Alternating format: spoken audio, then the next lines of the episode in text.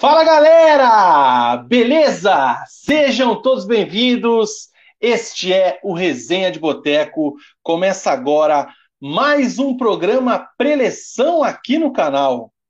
Hoje é dia 28 de julho de 2022. Neste momento, 21 horas e 3 minutos, horário de Curitiba, horário de Brasília. Começa mais um programa preleção, preleção especial de quinta-feira, né? A gente está inovando, né, tentando implementar essa rotina de mais um programa preleção durante a semana e já temos aí o segundo preleção seguido na quinta-feira para falar de futebol com vocês, resenhetes. Tivemos na semana passada né, o programa é, inicial nessa nova data. Lembrando, lógico, que o programa de segunda-feira segue fixo aqui na nossa grade de programação, né?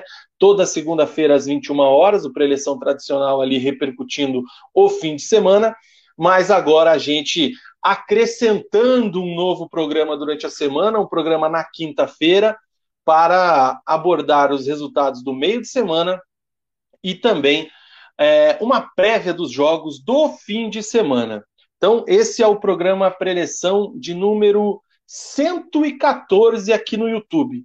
Já peço por gentileza que você deixe o seu like, deixe o likezinho aí. Se você não é inscrito no canal, inscreva-se, ative as notificações para você não perder aí quando tiver vídeos, quando tiver programa, quando tiver alguma coisa nesse sentido. E cogite também tornar-se membro, tem um link na descrição, tem um botãozinho aqui embaixo para você tornar-se membro. E você tem aí o pacote completo resenhete aqui do nosso programa. Comigo sempre ele, Murilo Stringari, o Mugi. E aí, cara, tudo bem? Fala Vina, fala galera, sejam bem-vindos a mais um resenha de boteco especial de quinta-feira, né? É, com bastante assunto que a gente gosta, né? Polêmicas, erros de arbitragem, muita treta, é, muita treta, áudios de VAR.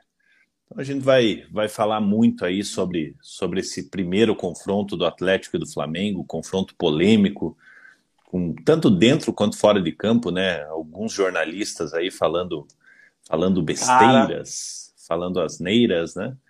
É, mas a gente vai vai debater aí muito sobre esse jogo. Vamos falar um pouquinho do Curitiba, um pouco do Paraná também. Curitiba que enfrenta o Goiás no final de semana já está em Goiânia. Paraná se preparando aí para mais uma final, né? É, para o jogo contra o Cascavel na Vila Capanema, a torcida do Paraná comprando a ideia, teremos vila lotada, será? E muito mais, né, Vina? E eu já estou aqui, Vina, como sempre, com a minha Way Beer. Não é só você, meu amigo. Saúde, meu amigo. Cara, o tá mal acostumado. Deuses. Mal acostumado tomando whey beer dessa forma toda semana, duas vezes, três vezes. Isso quando a gente não tá no ar, né, cara? Então, pois é. assim, é, é mal que só. Eu quero ver, vai naqueles churras aí de fim de semana, aí chega lá o brother com a caixa de, de uma cerveja mais comum, aí você tá com o paladar mal acostumado, né, cara? Então, o Whey Beer, qualidade demais. 999920063, 999920063, Rua Pérola 331, em Pinhais. Siga nas redes sociais, arroba Way no Instagram. E a Waymug, ela tá fazendo uma promoção especial aí até sábado para pedidos até às 14 horas, tá? Olha Deixa que eu só tirar boa, hein? aqui o só tirar o letreiro aqui, ó. São sete growlers por R$ reais. Vem uma cerveja de avelã, aquela que você tomou e gostou muito. E é a que eu APA, estou tomando hoje. É, então. Uma APA, duas IPA louca, duas Half Pilsen e uma Red Ale. É, então, sete growlers por R$ reais, o growler de um litro, promoção aí da Way Beer para você, resenhete, para você, apreciador de uma beira de qualidade. Faça o seu pedido através do WhatsApp 999920063 com frete grátis, hein? Isso é importantíssimo. Faça o pedido e receba na sua residência, no conforto do seu lar, uma cerveja, um chopp de qualidade, meu amigo. Isso aqui é outro patamar. Vina, e dá aquela moral pra gente na hora do pedido, né? Fala que foi pelo, pelo resenha de boteco. É, então, pô, um preço justo aí, uma cerveja deliciosa. Vocês vão poder experimentar cada uma delas ali, né? São são sete opções. É, não tem a Sou Feia, mas estou na moda, mas, mas também é uma outra cerveja deles que é sensacional. É, mas vale a pena muito aí essa, essa promoção que eles estão fazendo. E se for comprar lá, é lógico que vocês vão comprar, né? Passar o final de semana aí com uma Whey Beer geladinha nesse, nesse nosso inverno que está parecendo um verão, né? Que é o veranico que os caras falam, né? veranico, tá tendo veranico aí nesse, nesse inverno, né? Então aproveite essa promoção aí, experimente o Whey Beer que você não vai se arrepender. É isso aí. E vá também visitar a fábrica, tomar uma beira lá no bar da fábrica, Rua Pérola 331, em Pinhais. Siga nas redes sociais e ó, dá uma moral lá como o Mug falou, porque a gente está negociando aí com a Whey um cupom de desconto para os resenhetes, hein? Fiquem atentos que a gente está separando, está preparando coisa boa para vocês aí em breve, certo? Certíssimo. Só os inimigos do futebol online, hein, Mugi?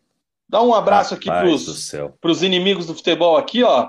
Carol Reis, postando primeiro boa noite para não levar bronca em box. Carolzinha que não estava nos acompanhando, viu? Tem que ficar ligada.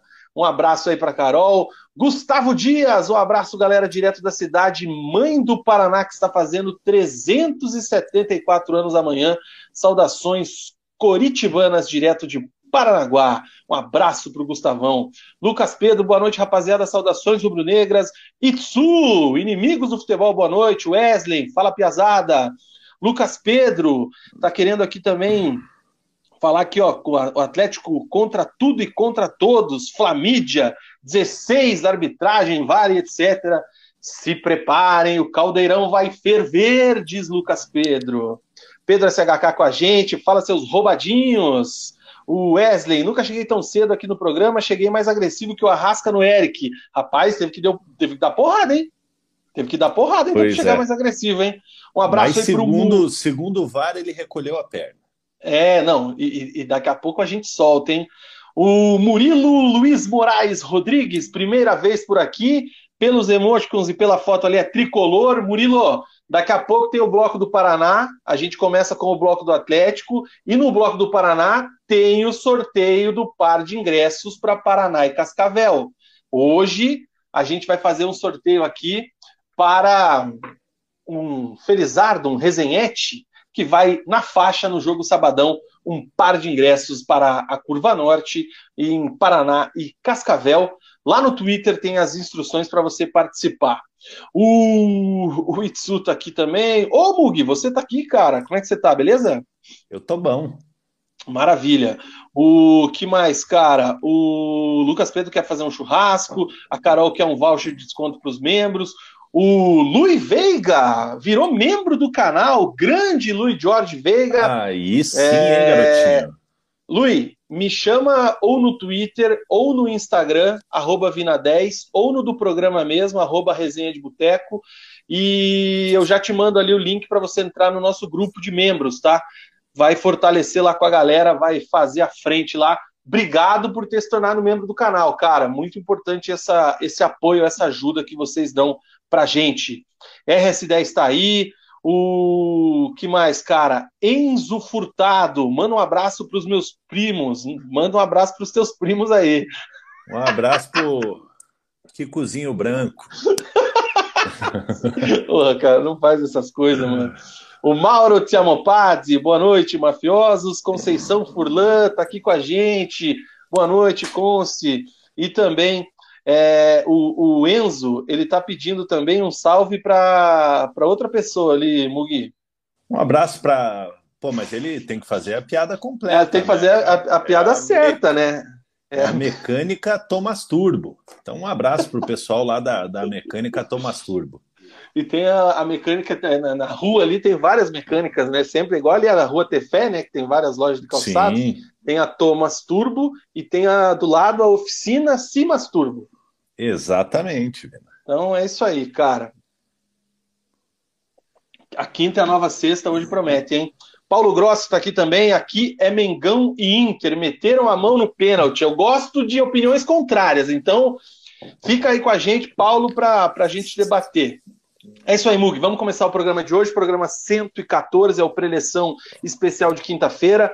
Peço para você, resenhete que está acompanhando agora, deixa o like e, muito importante, compartilha o vídeo com alguém. Clica no botão que tem aqui embaixo, tem a setinha ali de compartilhar, gera o link, manda num grupo de WhatsApp, posta em alguma rede social, divulga para a galera que a gente está ao vivo também nas quintas-feiras. A segunda é consolidado, a gente está mais de dois anos aí, toda segunda. Três? Nossa, não.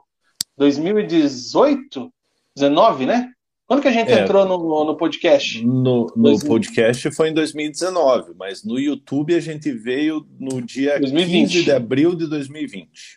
Então, se pegar 2019, nós estamos há três anos já, toda segunda-feira, ao vivo.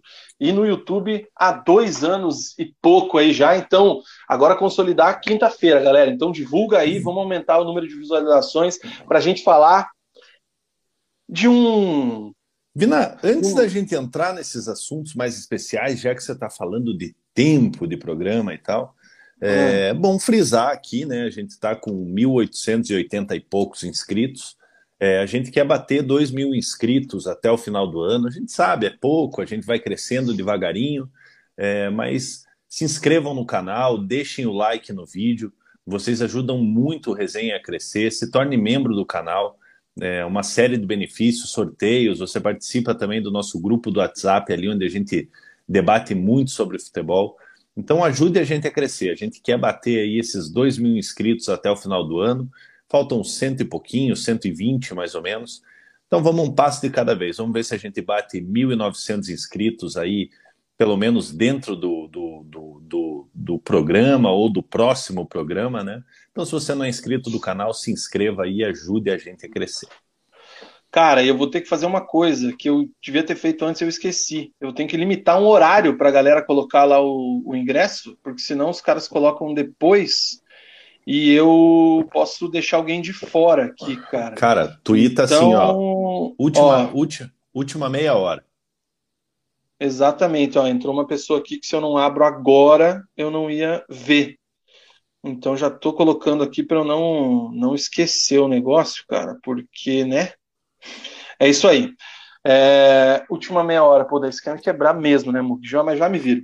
Vamos lá, gente, vamos começar o programa de hoje, programa especial, porque tivemos uma quarta-feira, como você disse, Mug, uma quarta-feira daquelas que a gente gosta, uma quarta-feira de futebol, de jogo grande, uma quarta-feira de jogo grande envolvendo o time paranaense, e o time paranaense se sai bem, o time paranaense sai com moral, o time paranaense sai fazendo assim para o adversário.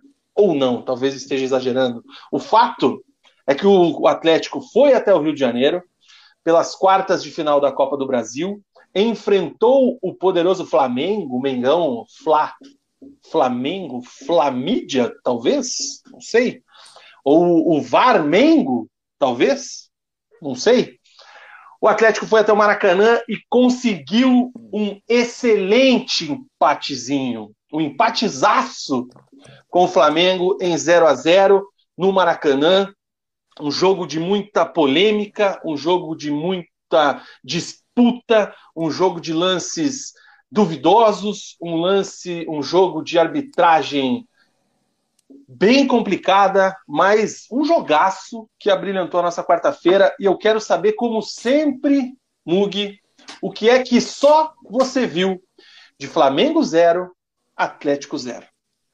Bom, Vina, para falar do jogo, acho que a gente primeiro tem que falar do futebol, né? Depois a gente deixa as polêmicas, que as polêmicas elas, elas costumam render mais debates, né? É, o Atlético foi a campo com, com um objetivo ali muito claro de, de, de buscar o um empate, sabendo da sua força na, na Arena da Baixada, e conseguiu seu objetivo. O Filipão já deixando muito claro através da escalação, né? tinha dúvida ali, já que o Pablo não, não podia jogar, tinha dúvida se ele ia entrar com o Rômulo como centroavante ou se ia entrar com três zagueiros, e foi o que ele fez. Ele acabou entrando com três zagueiros, né, com o Thiago Heleno é, como titular ali, o, um meio de campo com três volantes, com os, com os laterais abertos ali, jogando com o Fernandinho aberto pela direita, o Hugo Moura mais centralizado e o Eric jogando mais aberto pelo, pelo lado esquerdo do setor de meio de campo, e com o Coelho e com o Terans na frente ali tentando fazer alguma coisa. Acabaram sendo sacrificados, né? Porque o Atlético praticamente só se defendeu durante o jogo, teve algumas oportunidades ali né, que eu vou falar agora no decorrer do jogo, é, mas o Atlético entrou para se defender e conseguiu, né?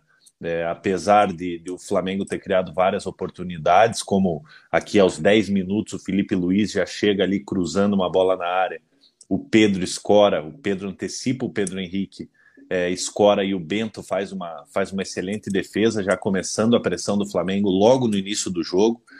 Aos 18 minutos, o Felipe Luiz toca para o Arrascaeta, o Arrascaeta para o Gabigol, faz uma triangulação ali, o Gabigol bate de entrada da área, cruzado, o Bento espalma, fazendo mais uma excelente defesa. Aos 20 minutos, mais pressão do Flamengo, o Rodinei recebe uma bola, finaliza, a bola passa perto do gol do, do gol do Bento. O Atlético se defendendo ali, hora com cinco atrás, né, da, da, fazendo uma linha de cinco ali com os três zagueiros, com, com os dois laterais, o Flamengo vindo com tudo para cima do Atlético. Aos 29 minutos, uma grande jogada do Pedro, né? O Pedro que que estava tava inspirado ontem, apesar de não ter conseguido o gol. É uma grande jogada do Pedro, ele enfia para o João Gomes, o João Gomes cruza no segundo pau para o Gabigol, o Gabigol entra nas costas do Nico, finaliza mal por cima do gol ali, um lance que costumeiramente o Gabigol não perde, mas vem vivendo um, um momento ruim, né? É, então acontece, acabou perdendo o gol ali que poderia ter aberto o placar para o Flamengo. Aos 34 minutos, o Pedro recebe uma bola na intermediária, finaliza de longe, a bola passa perto do gol do, do, do Bento. Aos 45 minutos, ali já no finalzinho, numa jogada do Terans, finalização do Fernandinho, a bola vai longe do gol do, do, do Flamengo. E o Atlético segura o resultado no primeiro tempo ali, é, conquistando o seu objetivo é, parcial ali, conseguindo segurar o ímpeto do Flamengo ali no, no, início do jogo. No segundo tempo, mais Flamengo. Flamengo, logo aos cinco minutos, já acerta uma bola na trave ali num, numa batida de escanteio do Arrascaeta. O Pedro é, se antecipa, cabeceia, a bola dá na trave e sai pela, pela linha de fundo. Aos 21 minutos, o Flamengo já tinha feito algumas, algumas alterações, né? O Filipão também havia tirado o Terans, colocado o Vitinho, colocou o Cirino no lugar do, do, do Coelho. Mais para frente a gente vai falar sobre, sobre essas alterações. É, e acabou que não, não deu muito resultado para o time do Atlético. O Atlético esperando um contra-ataque mortal, né? É, mas não estava conseguindo encaixar o contra-ataque que pudesse resultar num, num gol do Atlético. O Flamengo continua pressionando aos 21 minutos uma tabela entre o, Vidal e o, Rodinei. O Rodinei, é, o Rodinei passa pela linha de fundo, acaba, acaba passando pelo defensor atleticano, cruza. O Bento faz a intervenção, né? Ele acaba acaba espalmando, um bate-rebate dentro da área, a bola sobra para o Gabigol, o Gabigol finaliza e o Kelvin tira praticamente em cima da linha de cabeça ali afastando o perigo da, da, da, defesa atleticana. O Kelvin foi um dos melhores jogadores em campo, hein, Vina? Kelvin vem subindo muito de produção, Kelvin já foi muito questionado por boa parte da torcida do Atlético, inclusive por nós aqui, com razão, porque era um jogador que oscilava muito, mas nessa partida ele comeu a bola. Junto com o Bento, eu achei que foi o melhor jogador do, do, do Atlético em campo. Aos 30 minutos, o Filipão tira o Thiago Heleno e coloca o Matheus Felipe, né? Coloca, coloca o Matheus Felipe, o Thiago Heleno sentiu ali, ele acaba, acaba tendo que fazer essa, essa substituição. Aos 38 minutos, ele saca o Fernandinho, que já tinha cartão amarelo, e coloca o Citadini, visando ter um controle ali no, no meio de campo. O Fernandinho já estava mais desgastado, o Filipão coloca, coloca o Citadini. E aos 42 minutos, uma oportunidade para o Atlético, né, Vina? O Kelvin bate a falta, cruza, o Matheus Felipe entra pelo segundo pau, a bola bate na coxa, bate na mão dele, mas acaba acaba saindo pela linha de fundo.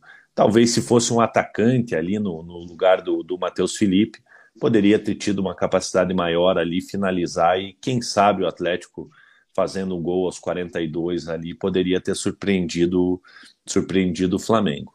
Aos 51 minutos, a expulsão do Davi Luiz, né, que já entra na, na, nas partes polêmicas, o Atlético saindo num contra-ataque, e o Vitinho, Vitinho puxa ali o contra-ataque, passa pelo Davi Luiz, que com aquele arranque de ferry boat, né, acaba acaba derrubando o Vitinho e acaba sendo acaba sendo expulso. Vocês notaram que eu não falei nenhum dos lances polêmicos a, a, a não ser esse do Davi Luiz. Os lances polêmicos da partida a gente vai falar mais para frente. Então essa foi uma análise do jogo. Analisando a análise final do jogo, analisando a partida, é, objetivo cumprido, cara. Independente se sofreu, é, é, o Filipão traçou um objetivo que era um empate, era sair de lá, lógico. É, o objetivo sempre é a vitória, né? Mas o Filipão traçou um objetivo, conquistou o seu objetivo é, e, como eu falei no programa de segunda-feira, eu acredito que agora com esse empate no Maracanã, jogando em casa, com a força da torcida do Atlético, o Atlético se torna favorito para passar para a semifinal. Cara, pra, só para contextualizar aqui, se alguém que está assistindo a gente estava em Marte ontem, o Felipão ele, ele surpreendeu muita gente com a escalação, né? Durante o dia, é, os dois dias, na verdade, que antecederam aí o, o, jogo, né? Segunda, terça, própria quarta, foi muito falado com relação a Pablo, com relação ao esquema, se Fernandinho jogava ou não, a questão do Thiago Heleno ter voltado mal contra o Botafogo. E o Felipão ele surpreende todo mundo, duvido que alguém esperava o que o Felipão colocou em campo. E ele vem com três zagueiros, né? Então ele vem com Pedro Henrique, Thiago Heleno e o Nico. Aí no meio ele coloca o Eric, o Hugo Moura, o Fernandinho, Kelvin Abner Vinícius pelas laterais ou alas, como queira e o Terans e o Coelho, como o Bung disse ali na frente. Então ele saca aquele esquema que tem os pontas, saca o canóbio do time, joga sem um atacante de referência, que ele vinha jogando vez com o Pablo, quando não tem condição, quando não tem o Vitor Roque, enfim. É, o Rômulo também. Ele pegou e, e surpreendeu todo mundo nessa situação. É, então, claramente, antes do jogo, a gente já imaginou que seria o esquema do Atlético saber sofrer aquele saber sofrer que o Atlético já conhece há alguns anos, quando tinha a gestão aí do Paulo Autuori, independente do cargo que o Autuori é, ocupou. Só que o, o Felipão, esse Atlético aí que jogou com o Flamengo, ele com o Flamengo, ele elevou a décima potência o saber sofrer de Paulo Autuori. O Autuori deve ter assistido o jogo ontem, ele deve ter falado assim, cara, isso é sofrimento. Aquilo que eu fazia Aquilo não era sofrimento. Isso que o, que o Atlético passou no Maracanã é sim sofrimento. É... Eu não, eu assim, como você disse, a missão foi cumprida. O Atlético não tomou gol.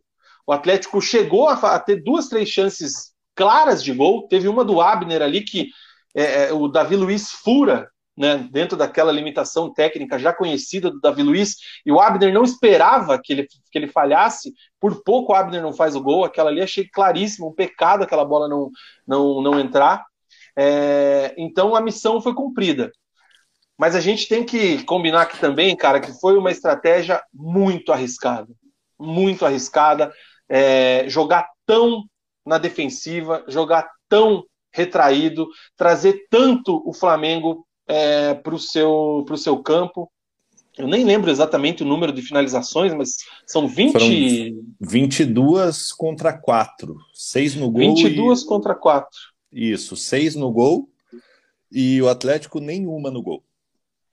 É, então.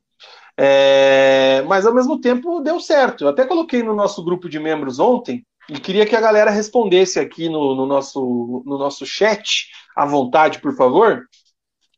Se vocês acham que o resultado de 0 a 0 foi mais mérito da defensiva atleticana, do esquema, da forma de jogo, ou se foi mais sorte.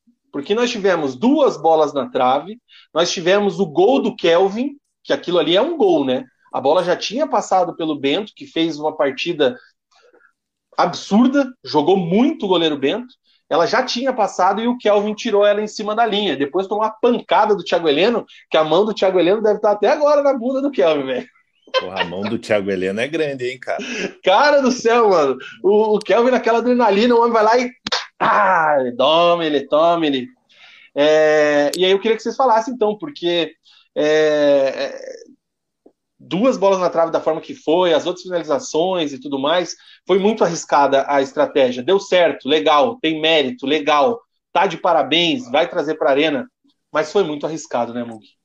Pina, foi arriscado, mas deu certo, né, cara? E, e assim, é, a gente vai entrar nas polêmicas ainda, né? Do, do, do Falar de jogo de, ainda. É, de declarações e tal. Mas, cara, o Filipão, ele sabe jogar esse tipo de, de torneio. O Filipão é, é, é foda em Copas, cara. É, ele já ganhou quatro Copas do Brasil, Libertadores, é campeão do mundo. É, e o Filipão sabe como jogar esse tipo de jogo. Lógico, foi muito arriscado um time da qualidade do Flamengo. O Flamengo é, ontem não teve a capacidade de mandar a bola para a bola para rede, é, mas deu certo, né? É, talvez se o Atlético tivesse tomado 2 a 0 ali, o Flamengo tivesse convertido duas chances, duas, três chances, que poderia ter acontecido, tomou duas bolas na, duas bolas na trave. A gente não está falando aqui defendendo o desempenho do Atlético, a gente está defendendo o resultado do Atlético. O resultado foi excelente. O desempenho, lógico, você fica atrás da linha da bola esperando o adversário, é, você não propõe o jogo, é, é, é difícil, você corre riscos. É, só que o Atlético, o Filipão sabia desses riscos que ele que ele estava tava correndo, e se não tivesse dado certo, hoje a gente ia estar tá aqui detonando. Né? A torcida Sim. do Atlético ia estar tá detonando também, porra, como é que entra dessa maneira? É, então, assim, deu certo. não acredito que o Filipão é, no, no, aqui na Baixada vai repetir essa escalação, ele não vai entrar com três zagueiros, três volantes ali. É, a gente, ele vai entrar com aquele Atlético que, que, que a gente já está acostumado, acostumado a ver, a maneira de jogar, né? É, mas tem seus méritos, né, Vina? Arriscou e deu certo. O, tá, a enquete tá no, tá no chat aí já, tá? Tobias, sem latir, cara. Você pode fazer o que você quiser, mas só não lata. É, a enquetezinha tá aí já no chat do YouTube, tá? Se foi mérito ou sorte, que também a gente chama de pacto, tá? É, o pacto tá muito on. Então vote aí e daqui a pouco a gente divulga o resultado. Quero destacar é, a partida. Não dá para dizer. É, cara, esse jogo ele tá. Ele, ele me joga um pouco de conflito de ideias com relação às atuações versus a quantidade de finalizações do Flamengo, né? Porque eu, sinceramente, eu não consigo achar nenhuma, nenhum defeito, criticar a atuação de nenhum dos jogadores do sistema defensivo atleticano. Kelvin, fenômeno. O próprio Abner, que muita gente eu vi ali que criticou, que, que achou algum defeito nele, achei que ele foi muito bem no jogo, inclusive chegou ao ataque. Eu o achei que sofreu zaga, um pouco, cara. Será? Ele perdeu uma, uma jogada pelo pro Rodinei ali na ponta, cara. Eu não, não sei, não. Eu acho que cara, já vai sinto... um pouco pro lado da, da, da, da, pegação no pé do, do Abner. Cara, já. Não é nem isso, Vina. Eu sinto o Abner muito inseguro, cara. É, é, ele não vem, é, é, ele, não, ele não é um jogador constante, né? Não é aquele jogador que apresenta uma regularidade. É, e num jogo grande desse, talvez você, você fique um pouquinho mais assustado quando a tua fase não é boa é, quando você vê que as coisas não estão não tão acontecendo para o teu lado, eu acho que ele estava meio receoso ali e sofreu um pouquinho com o Rodinei. É, agora, o Kelvin, por outro lado, porra, partida gigante, né, cara? O, o, a bola que ele tirou ali é, é, tem que ser comemorado como um gol mesmo. O trio de zaga, o Thiago Heleno, que deixou todo mundo maluco contra o Botafogo no fim de semana, e tenho certeza que quando viram ele como titular, é, já deram aquela respirada funda. Enquanto esteve em campo, também impecável. É, o Nico e o Pedro Henrique também muito seguros, os meias muito bem, tanto o Eric, o Gumora, o Fernandinho. Cara, assim, defensivamente o Atlético achei que foi muito bem, apesar do número alto de finalizações. E aí eu acho que também entra um pouco daquilo que a gente falou segunda-feira, e se eu não me engano foi o Itsu que levantou a bola nos comentários, que está sempre aqui, que é membro do nosso canal, que o Atlético ia começar a jogar no psicológico dos caras. E aconteceu isso na minha visão. Os 15 minutos foram avassaladores do Flamengo, os iniciais. Aquela velha máxima, né? Sobreviver os primeiros 15 minutos. O Flamengo amassou o Atlético, mas com tudo. E o gol não saía. O gol não saía, e eles vão ficando nervosos, eles vão apelando. O Gabigol vai fazendo o que faz, aí tem o lance do Fernandinho que a gente fala daqui a pouco. Depois tem a questão do Arrascaeta no segundo tempo, que já é reflexo disso. É, eu, particularmente, achei o Pedro muito apagado pela, pela parte bem, defensiva. Cara. Cara, eu não, eu não lembro do. Eu lembro do Pedro dar o passo, a conclusão de letra, ele brigar alguma coisa ali, mas eu achei ele muito abaixo do que ele vinha fazendo. Ah, sim, isso sim. Entendeu? Achei que o Atlético conseguiu anular as jogadas dele ali. Então, é, é, nessa parte, assim, eu acho que fez, fez sentido. E aí conseguiu pegar a parte. O, o inferno flamenguista no segundo tempo vira aquele velório, porque tá todo mundo muito apreensivo, não consegue ficar gritando o jogo inteiro. E aí o Atlético vai crescendo, então é, deu certo, né, cara? É aí que é o conflito, né? Apesar do grande número de finalizações, o Atlético conseguiu se sair bem nessa parte. Ah, você começa a errar, errar, errar, vai te gerando ansiedade, é, a confiança vai, vai indo para o brejo, né? É, e você vai tentando, você vê que não que não está conseguindo, que a bola não entra. É, isso gera um nervosismo no, no, no time. É, a, a, a, a, intensidade que o Flamengo colocou no jogo também gera um desgaste no, no, no time. É, você pode ter certeza que os jogadores do, do, do Flamengo ontem é, saíram esgotados de campo, porque tentaram de tudo e a bola não entrava. É, e, e, graças a Deus para o Atlético que, que a bola não entrou, né, cara? É, e o Atlético soube se aproveitar muito bem disso. Parecia que o Atlético era um time muito mais experiente do que o time do Atlético. Você viu o nervosismo em jogadores no Gabigol já é normal, né? Da gente ver o, o, o nervosismo, pressão, né? o nervosismo dele. Mas um jogador experiente como o Davi Luiz, é, tomar um cartão vermelho daquele, por mais que fosse no final do jogo, o Arrascaeta que o Arrascaeta que é um jogador tranquilo, você via que também não estava não estava muito com a, com a cabeça no lugar. É, então o Atlético soube se aproveitar disso, soube se aproveitar do nervosismo do, do, do Flamengo. É, o Atlético jogou ontem como um, time, um time copeiro mesmo. É, jogou da maneira como tem que jogar esse tipo de, esse tipo de, de torneio, jogando no Maracanã lá. Se você vai aberto, você acaba tomando uma sacola com a torcida do Flamengo empurrando. É, então o Atlético soube irritar tanto o time do Flamengo quanto, quanto a torcida do Flamengo, que, que acabou ficando impaciente. Passada nos comentários aqui, para a gente não perder muito timing das, das opiniões dos nossos resenhetes, é, o Itsu falando aqui para respeitar o maior técnico do futebol brasileiro, Luiz Felipe Scolari. O Patrick está com a gente, chegou já dando like. O... Isso aqui é zoeira o nome dele? Dá para ler sem, sem medo? Tomou vareio último. Não, pode, não, não, pode ler. O, o, não, o nome, o nome dele. Fioco Rosa. É. Dá, dá para ler sem medo, né? Dá para ler sem medo. o Fioco Rosa. É, não sei não, cara. ele, ele, ele tá dizendo que com essa bolinha não passa do estuda o Estudiantes. Tomou um vareio de bola. O último jogo bom foi contra o Bragantino. Só apanhou depois. É, o Lucas Pedro dizendo aí que teve o afastamento do árbitro do Luiz Fábio Oliveira e do pessoal do VAR também, o Wagner Hellway. Entrou aí com um pedido na CBF com relação às, às entradas do, do Gabigol e do Arrascaeta.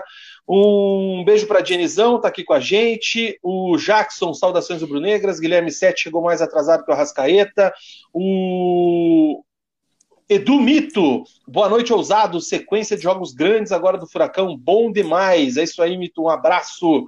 Luiz Eduardo, vamos passar por Estudiantes e por Flamengo, semifinal da Liberta e Copa do Brasil. Elton Perucci, cheguei deixando like o Atlético trouxe a decisão para a baixada, diferente da decisão do ano passado, bem observado. É... Itsu, elogiando aqui o Kelvin, o Periquito, seu Periquito, foi o homem do jogo, merecendo destaque. Bento Fernandinho e Thiago Heleno também. O Patrick já discorda com relação ao Fernandinho. Diz que não achou que ele foi muito bem. Vila, um abraço para Alexandre Sato, eu, eu, nosso membro. Diga. Eu concordo, em, eu concordo em relação ao Fernandinho, cara. É, é, o Fernandinho, lógico, você vê o trato dele com a bola é diferenciado, é, mas ontem ele não foi brilhante. É, muito longe de ser brilhante. Ele fez um jogo ali é, é, burocrático, né? Fez o que tinha que fez o que tinha que fazer, mas não foi uma, uma partida excepcional do, do Fernandinho. Muito em virtude também é, é, é, da maneira como o Atlético entrou em campo, porque é muito difícil você analisar é, é um, um, setor de meio de campo ali ofensivamente. Por exemplo, não dá para a gente fazer uma avaliação do, do Coelho e do Terans, por exemplo. Não, é, zerado. Da, da, é, da, da, maneira como o Atlético entrou ali, os dois ficaram ali na frente esperando uma bola, é, um contra-ataque, o Atlético encaixar um, encaixar um contra-ataque, acabou não acontecendo. É, então, assim, muito em virtude da maneira como o Atlético, como o Atlético jogou, você acaba não vendo o destaque individual de alguns jogadores, porque o Atlético acabou entrando para se defender. É muito evidente pela, pela, pela escalação. Mas assim, você vê o trato do Fernandinho com a bola é diferente, né, cara? É um jogador que dificilmente erra passes, é um jogador que ainda tem uma vitalidade, apesar da, apesar da idade dele. É, e assim, é o terceiro jogo do Fernandinho ainda, né, cara? Então a gente vai ver o Fernandinho, Fernandinho evoluir muito ainda. Não sei se eu concordo, porque eu não achei que ele foi excepcional, lógico. Ninguém do Atlético foi, além do Bento e do Kelvin. É, mas eu não achei que ele foi mal, não, cara. Achei que ele fechou muito bem, ele jogou um, com um pouco mais de liberdade do que os outros meias. Tanto que ele chega finalizando no primeiro tempo, ali uma bola que, que escapa pela direita, né? Jogada pela esquerda e ele aparece na direita. É, e a imposição dele, né, cara? A forma como ele se coloca, assim. É, se você parar para observar o Fernandinho sem a bola, não tô nem falando da bola, falando o jeito que ele se movimenta e fecha espaço sem a bola. A impressão que dá é que ele está toda hora no lugar certo, fechando Sim. espaço. Ele dá um carrinho para tentar fechar um chute na hora certa é, é, é muito. É, assim, aquela coisa que a gente fala quando a gente vê um jogo do Campeonato Brasileiro e vê um Campeonato Inglês depois, que é outro esporte, a impressão que dá é que ele se posiciona jogando outro esporte. Ele é, muito é diferente. Ele é muito inteligente para jogar, né, Vina? Ele é. ocupa, o, ele ocupa muito bem os, os espaços. Assim, taticamente, ontem ele foi, ele foi muito bem. É, mas tecnicamente, quando você não ataca, você acaba não aparecendo tanto, né? Como eu falei Sim. do Terans e do Coelho. Então, então, tecnicamente, você acaba não, não desenvolvendo, né? Pela maneira como, como o time jogou. Não é que o Fernandinho não tenha, não tenha jogado bem. bem. Ele, jogou, ele jogou bem pelo que foi proposto, né? Sim. É... O Patrick está dizendo que o Tite estava no Maracanã. Será que ele vai levar o Bento? Foi o melhor do jogo. É, que mais, cara? O Rafael Souza está aqui com a gente, tricolor, participando do sorteio dos ingressos. Um abraço para ele. É, que mais? ah, os caras são. Já descobri que o Fioco Rosa não é atleticano. É, que mais? O Guilherme Sete dizendo que o 3 a 0 do ano passado foi mais sofrido que ontem. Cara, bem lembrado, hein? O é, 3 a 0 em cima do Flamengo, o ano passado, o Atlético sofreu mais até fazer os é gols ali, né? porque, né? É e mesmo com 2 a 0 mesmo com 2 a 0 tem a expulsão do, do Kelvin, que o, o Flamengo vai para cima com tudo, né, cara? É, que o Kelvin tinha acabado de entrar, né? De entrar. Mas é que o, é que o contexto é. O, o, foi um sofrimento mesmo no ano passado. É, mas o contexto é outro, né, cara? Aquele era o jogo decisivo já, então tem uma tensão uma tensão maior. O jogo da Baixada agora aqui, é, mesmo com esse resultado aí que agradou a torcida do Atlético, vai ser um jogo extremamente tenso, cara. Porque assim, é um empate, o Atlético não pode cometer erros atrás, não pode, não, não pode correr o risco de sofrer um gol né, e o Flamengo acabar se fechando ali, fechar a casinha, é, porque pode acontecer a mesma coisa que aconteceu com o Flamengo no Maracanã o Atlético bater, bater, bater, o time começar a ficar impaciente, a torcida começar a ficar impaciente. Então, então assim, lógico, o contexto, o contexto é diferente, foi um jogo, foi um jogo sofrido, mas no finalzinho apareceu o Zé Ivaldo e deu a tranquilidade para a torcida do Atlético, né? O Wesley está dizendo que ontem o Furacão foi o Rock Balboa. Apanhou, apanhou, apanhou, foi às cordas, mas se manteve em pé. Inclusive está aqui, ó, homenagem aqui. É, tudo bem, Tobias? O que, que você precisa aí, cara? É, o Lui está dizendo que acredita que foi mais mérito, porém com uma pitada de sorte, como diz Abel Ferreira. É, que mais? Vou dar uma passada aqui mais rápida, senão a gente perde muito. Um abraço aqui para o Marcão Saldanha, que chegou agora. Guilherme Sete dizendo que foi arriscado sim a estratégia. Se perde ontem, teria corneta, mas se vai de peito aberto, toma fumo, a corneta seria maior. É... Nossa, velho. Já sei o que rolou. O brinquedinho dele entrou embaixo do guarda-roupa, ele fica latindo até eu tirar. Muito bom. É... Mugi. Oi. Eu vou colocar aqui o primeiro, a primeira polêmica de arbitragem. Bora lá, tá? vamos comentar. Porque ontem a gente teve várias polêmicas, né? A gente teve o primeiro lance do Fernandinho no Felipe Luiz, na minha visão, lance de jogo, tá? Nem vamos falar disso aqui na minha visão, porque quem já deu um chutinho sabe que aquilo ali é proteção de bola. Foi um pouco mais forte? Foi. Mas é quarta de final de Copa do Brasil. Tá? Não, não ninguém vai arregar. É, se arrega, pipoca e aí dá problema lá atrás. E outra coisa, não vai amigos. fazer isso. Exato. Então, assim, são é amigos, no... é. Tá? É, então é isso aí. Aí tivemos o pênalti, é, suposto pênalti no Léo Pereira, que não foi marcado. O lance da agressão do Gabigol no Fernandinho, que é uma consulta para cartão vermelho. E tem o lance do Arrascaeta, né? É isso? Isso, isso, isso mesmo. Então, bora dar uma olhada aqui no primeiro lance que eu não aparece o nome aqui, eu não sei qual é, cara. Com áudio, hein, gente? Aquela troca só. É limpo. Vai, vai! Deixa eu seguir! Deixa eu seguir! Número 14, tá? Número 14. Preciso revisar depois que terminar okay. jogar. Número 14, número 14, saiu. Vou checar, ok? Número 14, Deu cartão número 14, tá? Amarelo, amarelo. Deixa eu ver por outro lado, tem um contato em cima. Calma, deixa eu ver, deixa eu ver o contato, precisa ver a perna. Ah, em cima. Vai, vai, vai. Ah, em cima, Wagner. É um contato por cima um pouco acima, uma intensidade média alta, mas ele tem um contato, tem um contato e recolhe, vai. Deixa, deixa eu ver. Calma, Luiz, tô checando, ok? Deixa eu ver um outro ângulo, deixa eu ver outro ângulo. Vai. O jogador tá sendo atendido. Cara, ele se atira por trás. Ele se atira por trás contra, contra a perna do atleta. É, ele, ele, ele retira o contato ali, mas ele já se jogou contra. Deixa, deixa eu ver em velocidade na mão. Ok. Aguarda, Luiz. Luiz. Luiz, deixa, deixa eu ver. Aqui, ó, ele se joga contra o jogador, vai, volta um pouco antes, vai. Vai, ele salta. Deixa eu seguir, deixa eu seguir. Ele deu amarelo, tá? Ok, Luiz, ok. Ok, boa, boa decisão, confirmado. Cara, isso, isso aqui é um dos maiores circos que eu já vi na história do futebol brasileiro. Isso, é, o VAR no Brasil é uma piada, tá? Isso começando por aí. É, infelizmente a gente começou pelo último lance aqui, né, cara? Como é que o, o, aplicativo aqui ele não dá os nomes aqui de qual lance é qual, então a gente vai ter que comentar meio fora da, da linha do tempo, tá? Então a gente começa pelo lance do Arrascaeta, que foi o último das polêmicas. É inacreditável que o cara vê esse replay que a gente está vendo agora, dando a solada na panturrilha do adversário, a bola a um metro de distância, e já não puxa o cartão vermelho. Aí beleza, ele, ele não viu ali ao vivo isso que ele tá bem posicionado. Se você olhar no replay, dá para ver que ele tá perto. Aí o cara vai pro VAR, e não é um cara só, né? Tem uns 4, 5 bobo ali na frente daquelas telinhas ali. Aí o cara pega e vem com o papo de que ele tirou o pé, ele recolhe. E não é a primeira vez que eu escuto esse, esse tipo de argumento da central do VAR. Ah, ele deu o carrinho, mas ele recolheu o pé.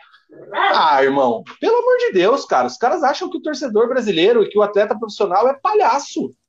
Ele não quebrou a perna do Eric porque a perna dele sai do chão no momento, do, do, do, no momento da corrida. Porque se a perna dele tá fixa, era capaz de quebrar a perna dele, cara.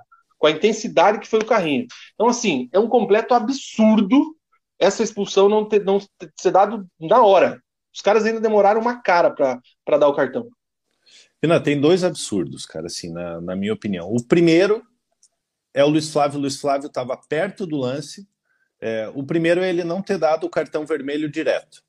É, porque isso aí é, é, é, não é nem falta, é agressão, cara. Ele não visa a bola, ele não recolhe o pé como o VAR, como o VAR está falando. É, o Atlético vinha no contra-ataque, no, lance de ataque, ele mata o contra-ataque da, da, equipe do Atlético. E como você falou, ele poderia ter quebrado a perna do, do, do jogador do, do Atlético. Aí o lance vai para o VAR e você escuta toda essa papagaiada. Que o cara recolheu a perna. É, é lógico, a gente sabe que a recomendação é a, é a, a decisão de campo ser, ser mantida. É, mas num lance desse, se ele estava com dúvida, o que eu já acho um absurdo, é, num lance desse, ele dá uma voadora no jogador. Olha lá, cara. Ele dá, ele dá, uma, ele dá uma voadora no, no, no, no Eric. É, ele deveria ter sido expulso sem auxílio do VAR, sem nada. É, mas já que tem a dúvida, foi chamado para o VAR, vai conferir, vai ver o lance. O Luiz Flávio, em todos os lances que foi que a gente vai que a gente vai mostrar aí, ele se nega aí ver a imagem no VAR. Então, por que que existe o VAR? O Luiz Flávio ele é contra o VAR? É, o VAR está aí para auxiliar. O VAR está aí para auxiliar, para corrigir erros, é, é, principalmente desses, dessa nossa arbitragem que é extremamente incompetente né, é, no, no, no futebol brasileiro. É, e vocês vão me desculpar, cara. É, a CBF, a comissão de, de, de arbitragem, é, não é um jogo qualquer. É um jogo, é um confronto, lógico, é o primeiro jogo, ainda tem o segundo jogo, mas é um jogo que vale 8 milhões de reais. É um jogo que vale muito dinheiro. E você, a gente sabendo da capacidade, da qualidade do Arrascaeta, é um jogador que pode fazer diferença para o time do Flamengo. E ele pode fazer a diferença para o time do Flamengo aqui em Curitiba. Ou seja, o Atlético é prejudicado. Nesse jogo aí, eu não digo nem tanto que, que, que foi prejudicado nesse lance do Arrascaeta, nesse lance específico. O jogo já estava se encaminhando para o final, o lance foi aos 44 ali do, ó, do, do, segundo só tempo. Eu, só, só, ilustrar aqui, ó, rapidinho, por que, que, graças a Deus, não quebrou a perna do jogador do Atlético? Porque no momento do impacto, ele levanta a perna para fazer o movimento da corrida. Ó. Tá vendo que o calcanhar dele não está no chão? Sim. Se ele tivesse com o pé fixo, irmão, o risco era enorme. Enorme. É, exa exatamente. Então, assim, cara, eu acho que nesse lance do Arrascaeta, o Atlético ele, ele já inicia o jogo de Curitiba prejudicado. Porque o Arrascaeta é um dos principais jogadores, se não é o principal jogador da equipe do Flamengo, e o Arrascaeta não deveria nem vir para Curitiba. O Arrascaeta deveria estar tá suspenso com, com o cartão amarelo que deveria ter, que deveria ter tomado nesse, nesse lance com o Eric. Vermelho, então, né? assim, né? cara, é, é, é, o cartão vermelho que ele deveria ter tomado nesse, nesse lance contra o, contra o Eric. Então, assim, cara, é um absurdo, cara. É, é, é, eu já achei um absurdo ele não ter expulsado, não precisava nem do auxílio do VAR, ele estava perto da, perto da jogada. E você tendo o auxílio do VAR, você se negar aí num jogo cara, tão tanto... importante, num, num, jogo de quartas de final de, de, de, Copa do Brasil, o cara se negar a ir para o VAR para verificar um, um, lance desse, pelo amor de Deus, né? Deixa eu só encerrar a enquete aqui, porque eu vou fazer dos lances. É... A maioria da galera que votou aqui achou que foi mérito atleticano ao invés de sorte, tá? Então, 66% da galera votou foi mais mérito o 0 a 0 do que sorte. É, eu tô vendo, olha a quantidade de câmeras, ângulos os caras têm. É, é, é, um absurdo. Eu acho que esse lance aqui, cara, se tem algum flamenguista assistindo a gente, por favor, cara, se você falar que isso aí não é lance para vermelho direto, eu desconsidero tudo que você falar daqui para frente. Vina, dá uma olhada, ó, é só você ver, ó, dá uma olhada quando o Arrascaeta inicia o movimento de carrinho, o, o da voadora.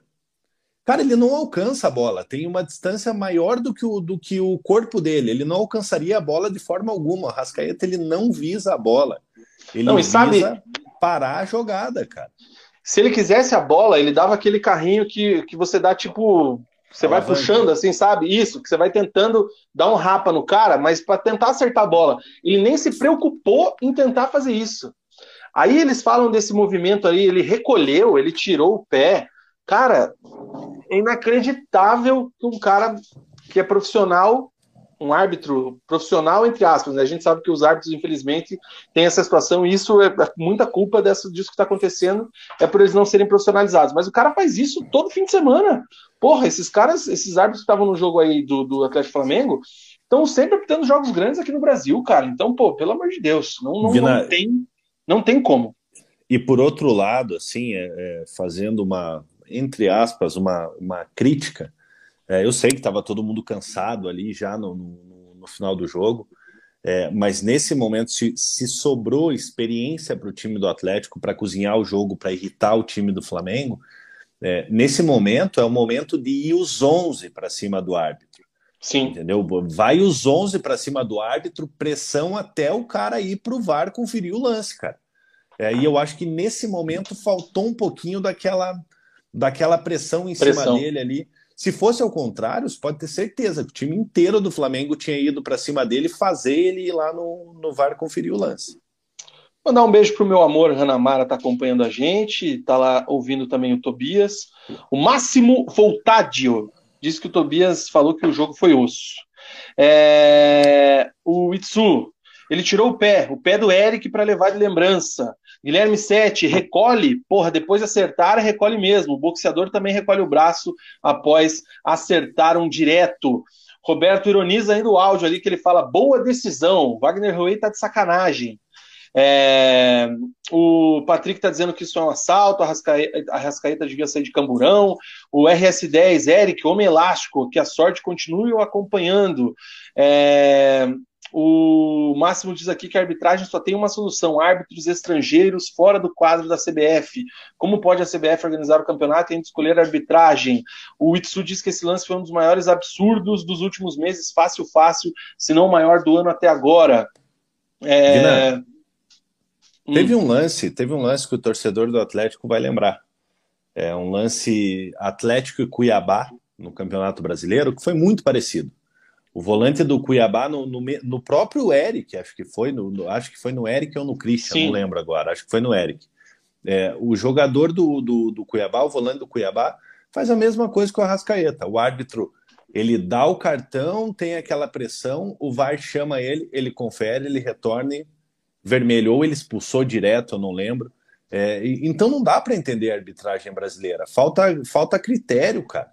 Falta critério, você acaba prejudicando é, é um time, é, é, como eu falei, não é qualquer jogo, cara. O confronto vale 8 milhões de reais. Os times investem dinheiro é, é visando um título desse, visando é, avançar de fase. Os times precisam de dinheiro. É lógico, Flamengo e Atlético têm as contas, as contas muito bem equilibradas, mas, cara, é 8 milhões de reais, cara. Um lance desse aí pode prejudicar muito o, o, o, planejamento de um time como, seja o Atlético, seja o Flamengo, qualquer time, 8 milhões de reais é muito dinheiro, cara.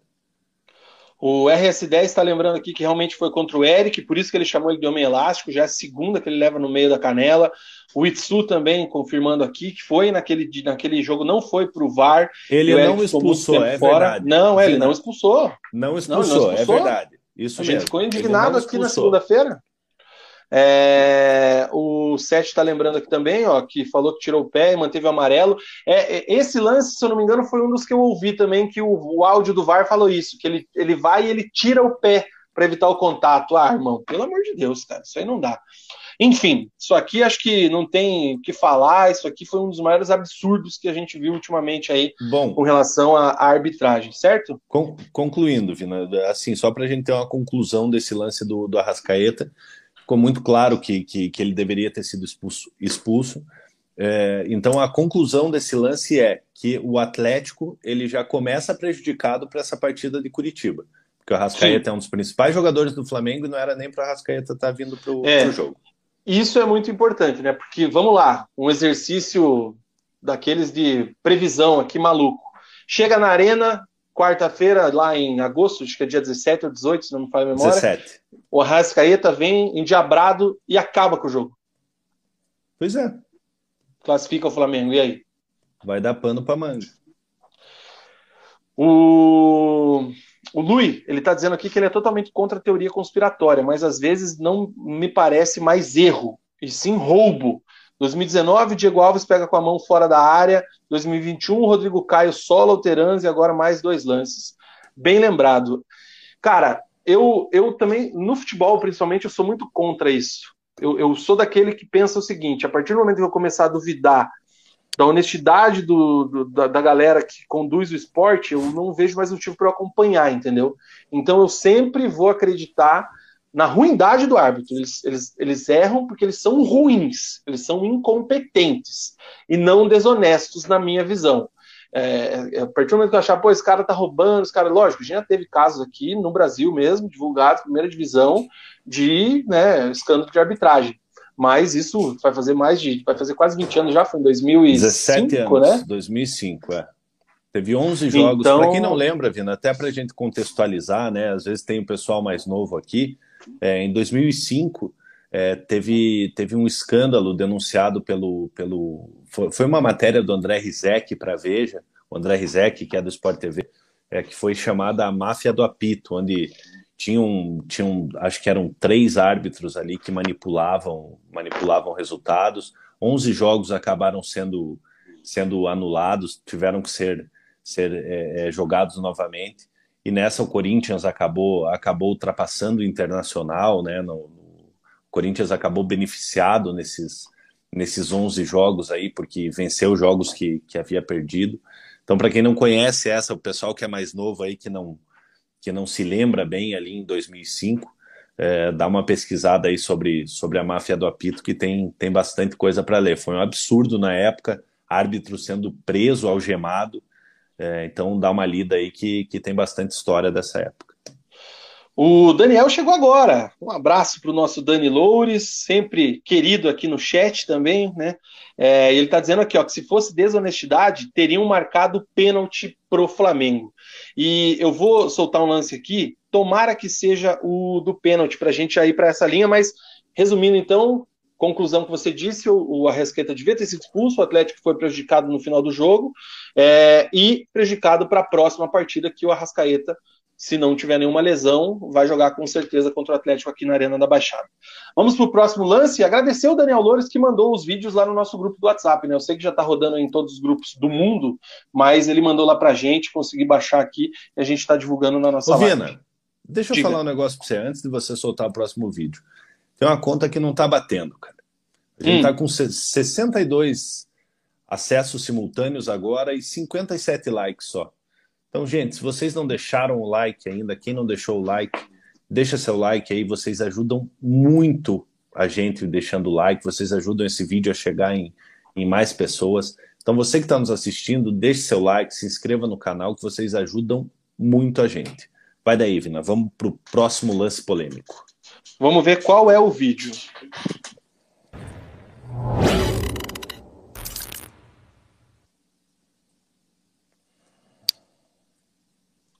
É o do Gabigol. Vou tirar e vou pôr o do Léo Pereira. Bora.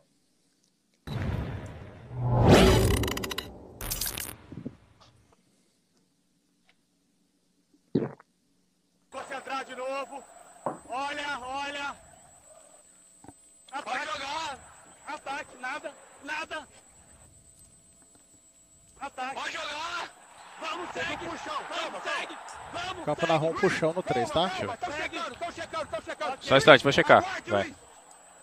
Volta, vai, volta. Aguarde, Luiz. Deixa eu ver esse Aguarde, Luiz. Vai, vai, Checando possível penal. Não, a bola.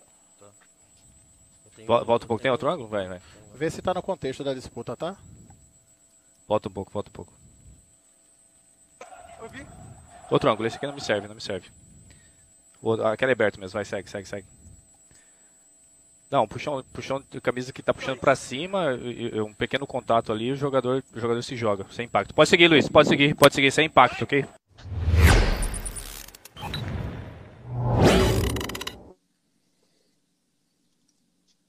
E aí, Mugi?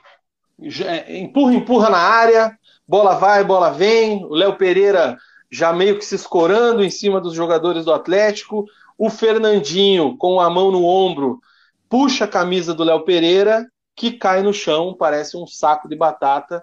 E aí fica toda essa falação é, do VAR, com todos os ângulos, com toda essa resenha, com toda essa falação, e eles chegam à conclusão de que não houve pênalti. Eu queria saber a tua opinião.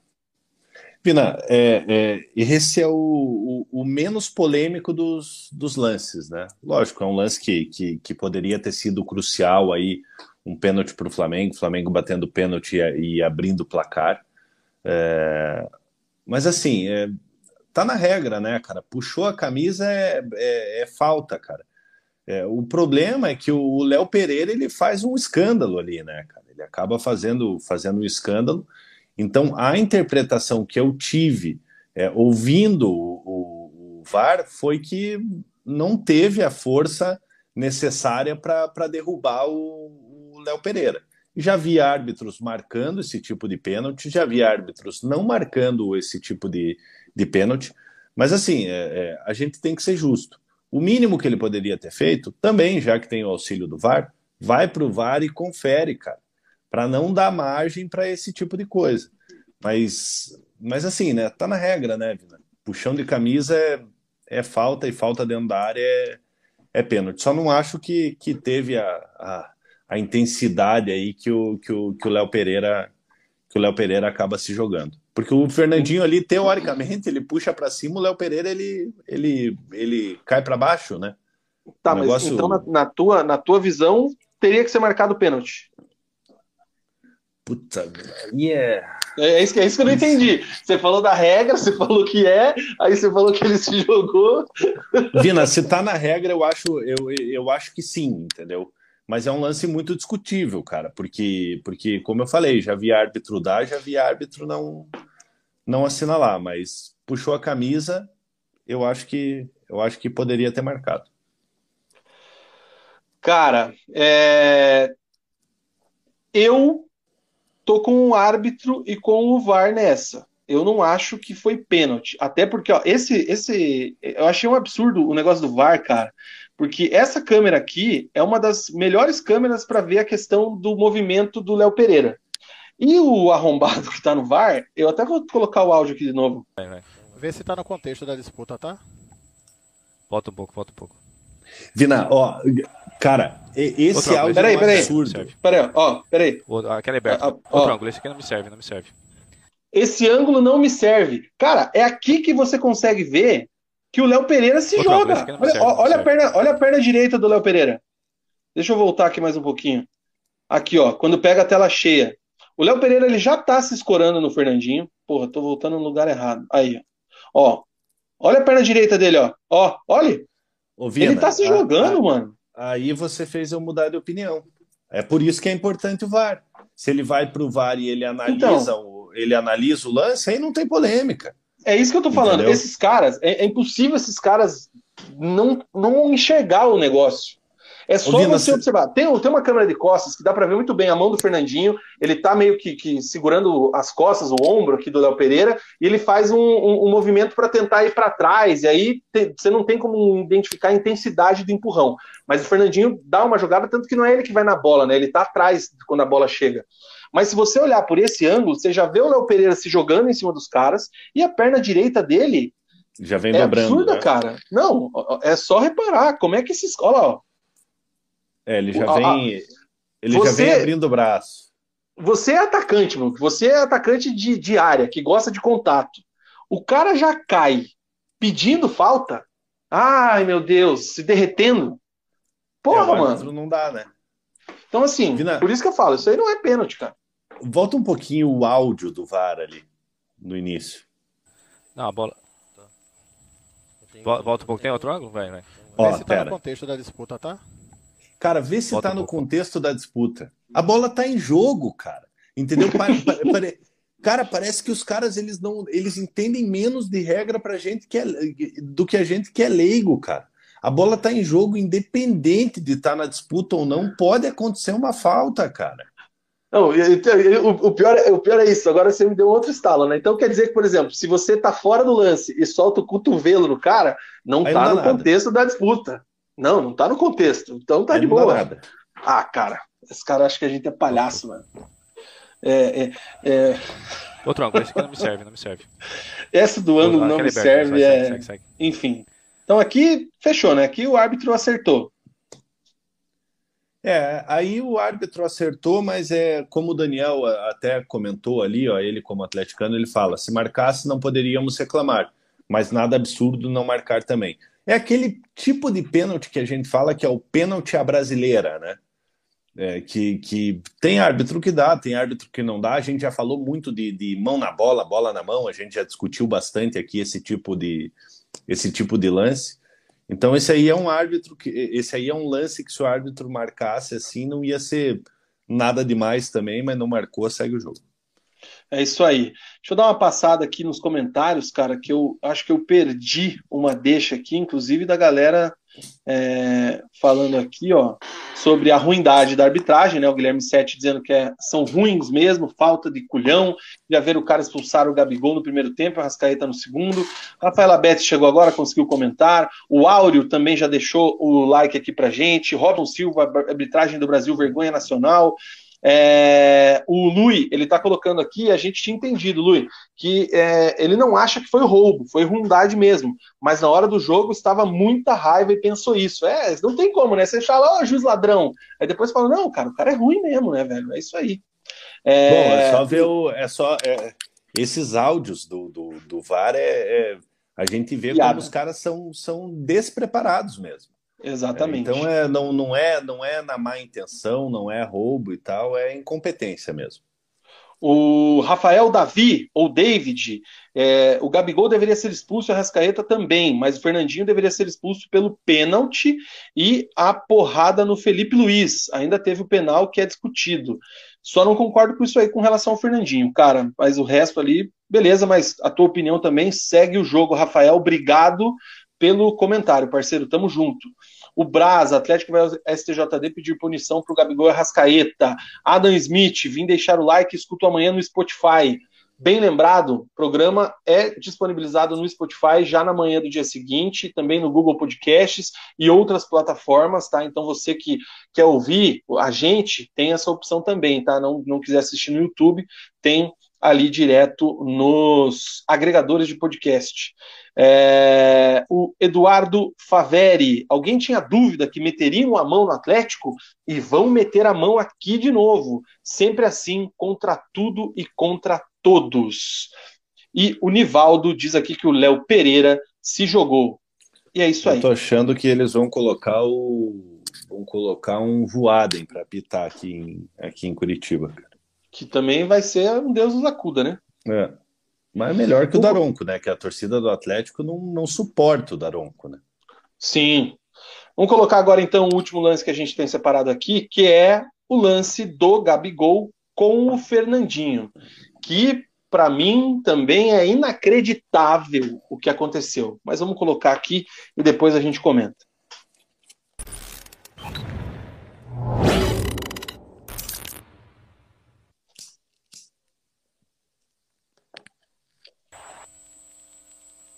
Marcado lá, ó. Atrás, vamos!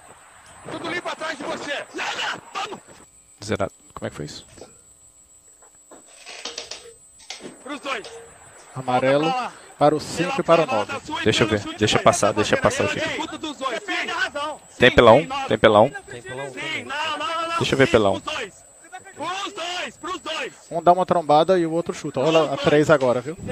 Veja pela time três. matou. Eu já te expliquei. É verdade. Ok, confirmado, Luiz. Nem você também, calma, Luiz, calma, Luiz. 5 e 9. Para, Fernando. Confirmado. Confirmado. Para. E a quarta falta sua. Checado, vai. Eu vou, vou colocar de novo, Mugi, com áudio, porque eu quero observar alguns pontos aqui para a gente repercutir, tá? Mais uma vez esse aqui, porque esse aqui para mim é, é- esse aqui não tem hum, a mínima condição de ter discussão, cara. E os caras conseguiram errar.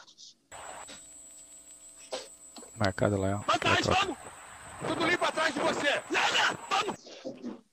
Você percebe que a hora que acontece tudo, o árbitro que tá do lado, ele grita: nada, vamos. Nada, Aí, vamos. Do, do nada ele tem um estalo.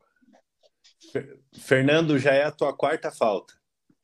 É, mas aí, aí tem mais uma coisa aqui nesse detalhe que é os caras do VAR que estão com 300 telas perguntando como é que foi isso. Não sei se você conseguiu reparar, ó. Zerado. Como é que foi isso?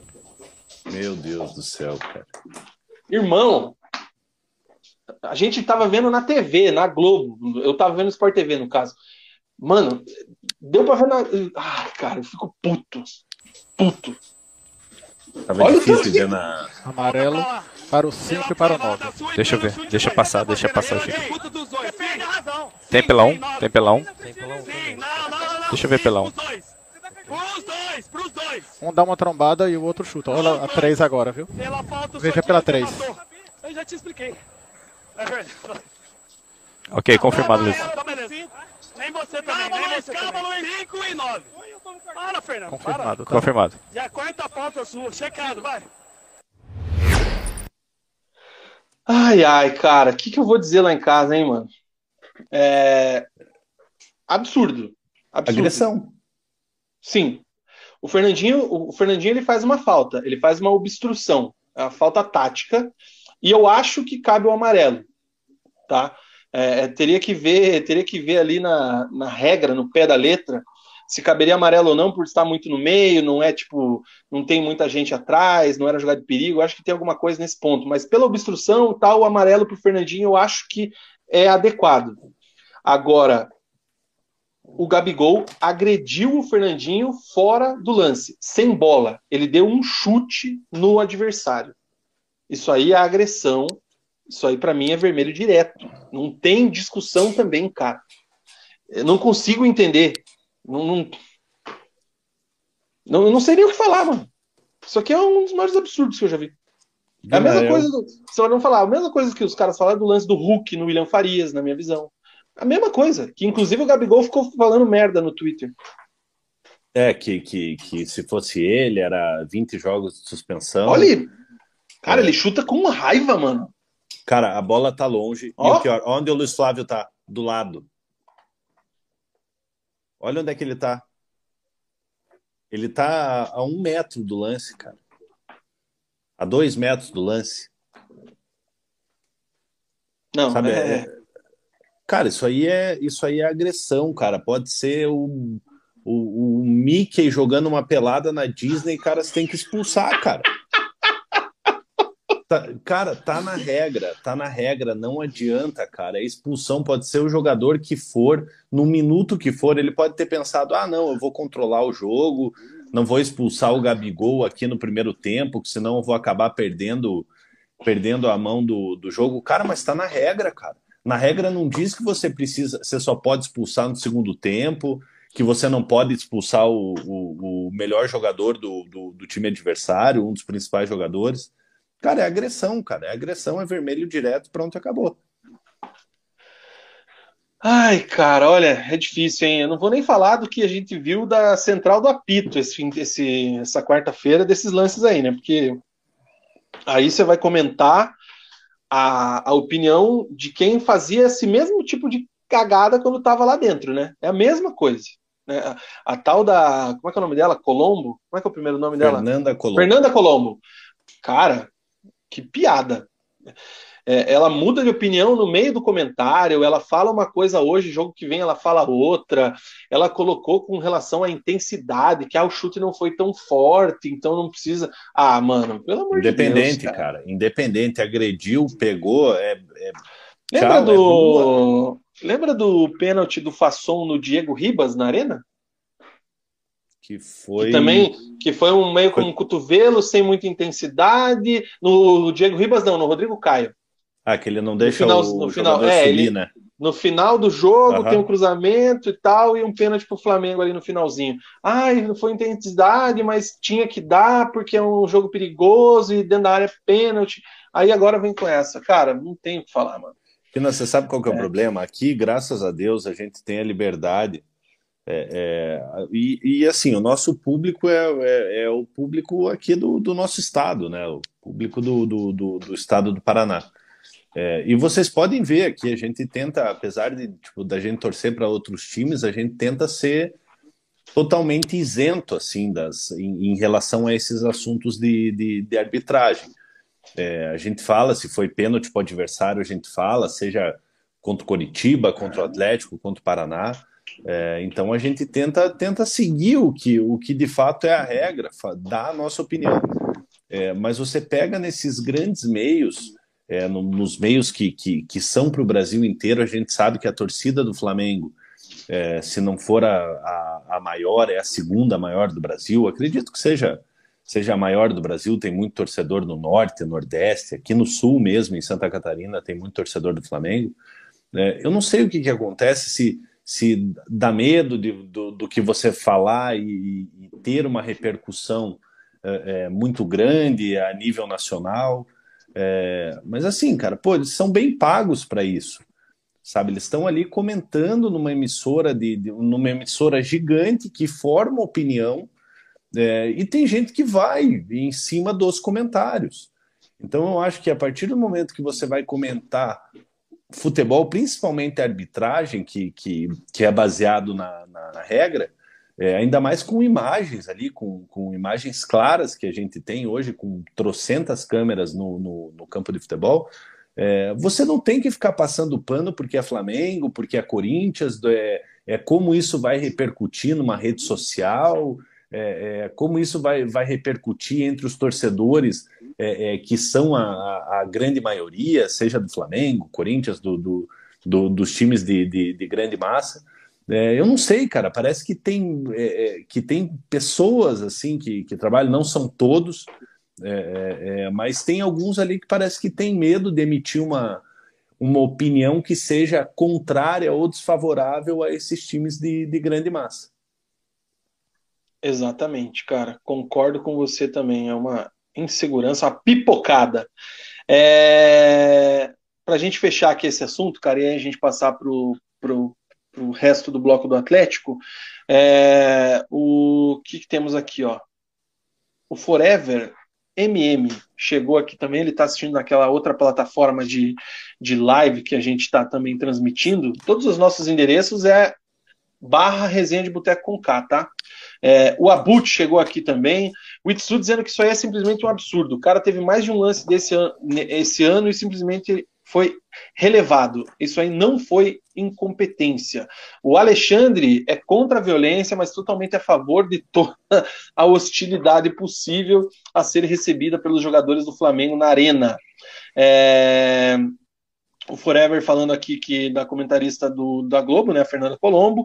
O Itsu diz que o juiz pipocou. O Marcão gostou muito de você citar ali o Mickey. Um beijo para Paula Rocha, chegou aqui.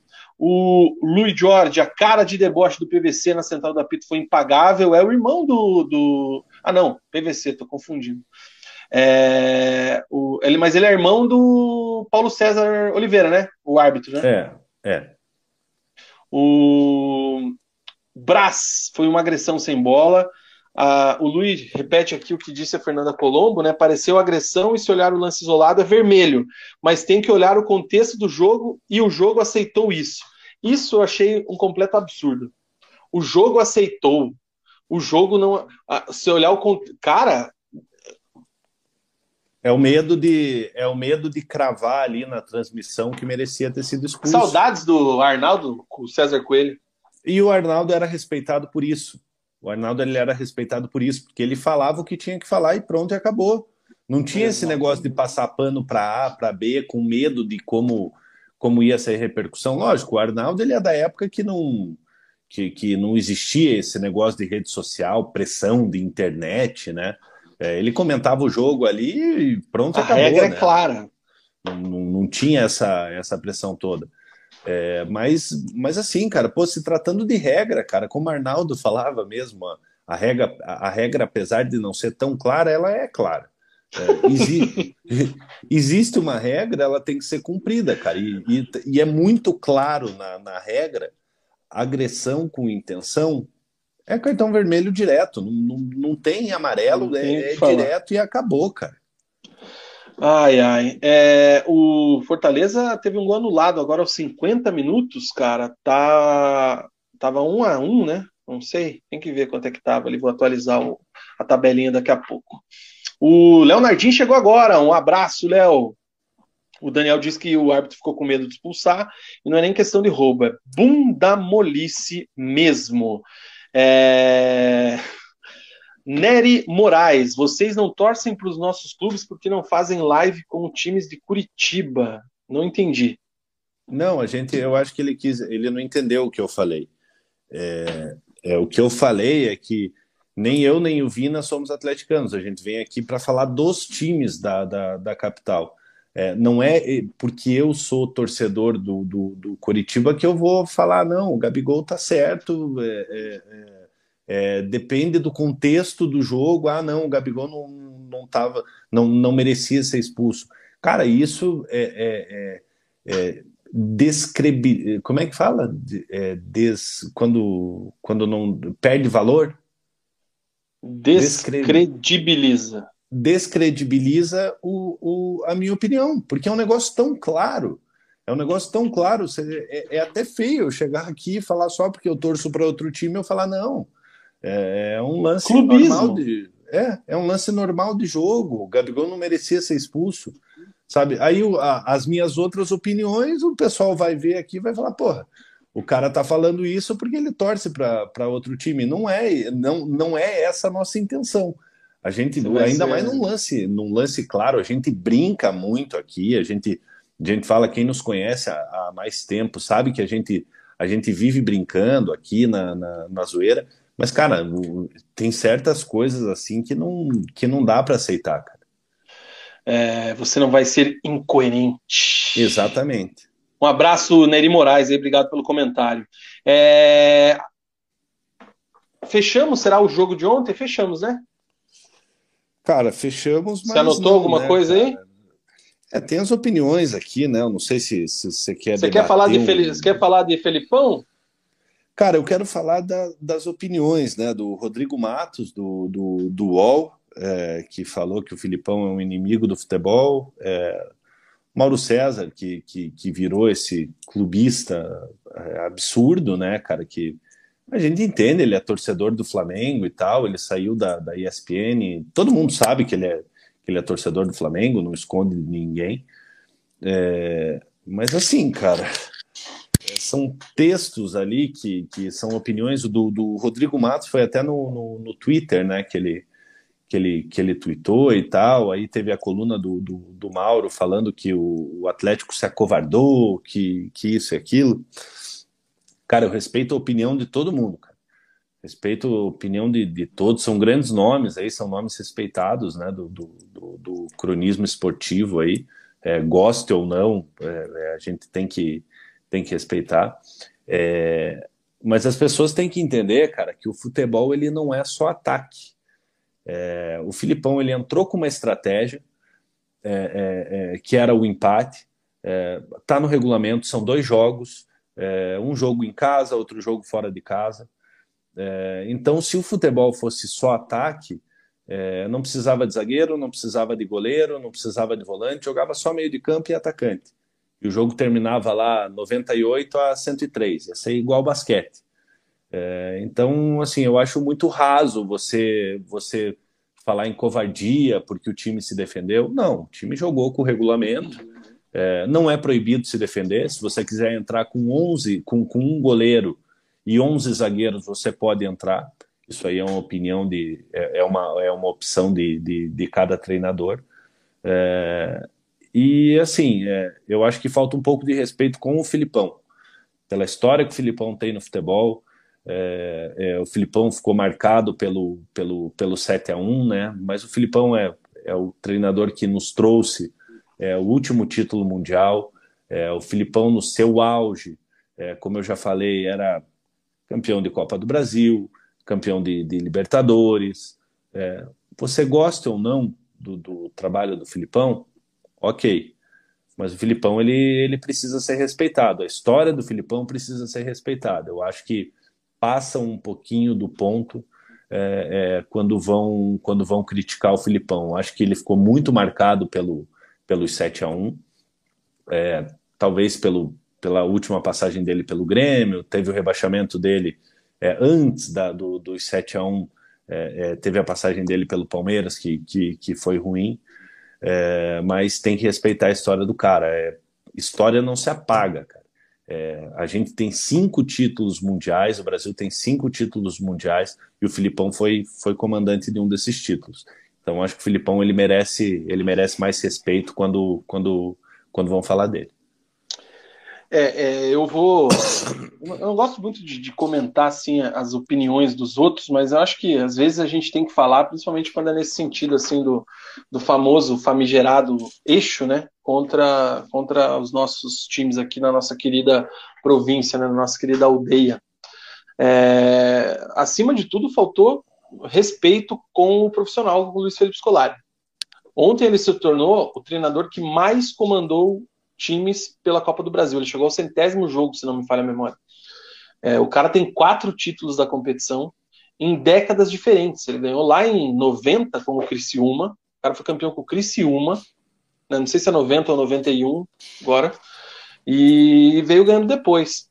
O Felipão, quando ele chega, é, é, já falamos aqui, vou repetir, eu fui contra, critiquei, achei que não era momento, achei que a escolha foi errada e tudo mais, e já pedi desculpa aqui, porque o trabalho que ele vem fazendo é absurdo.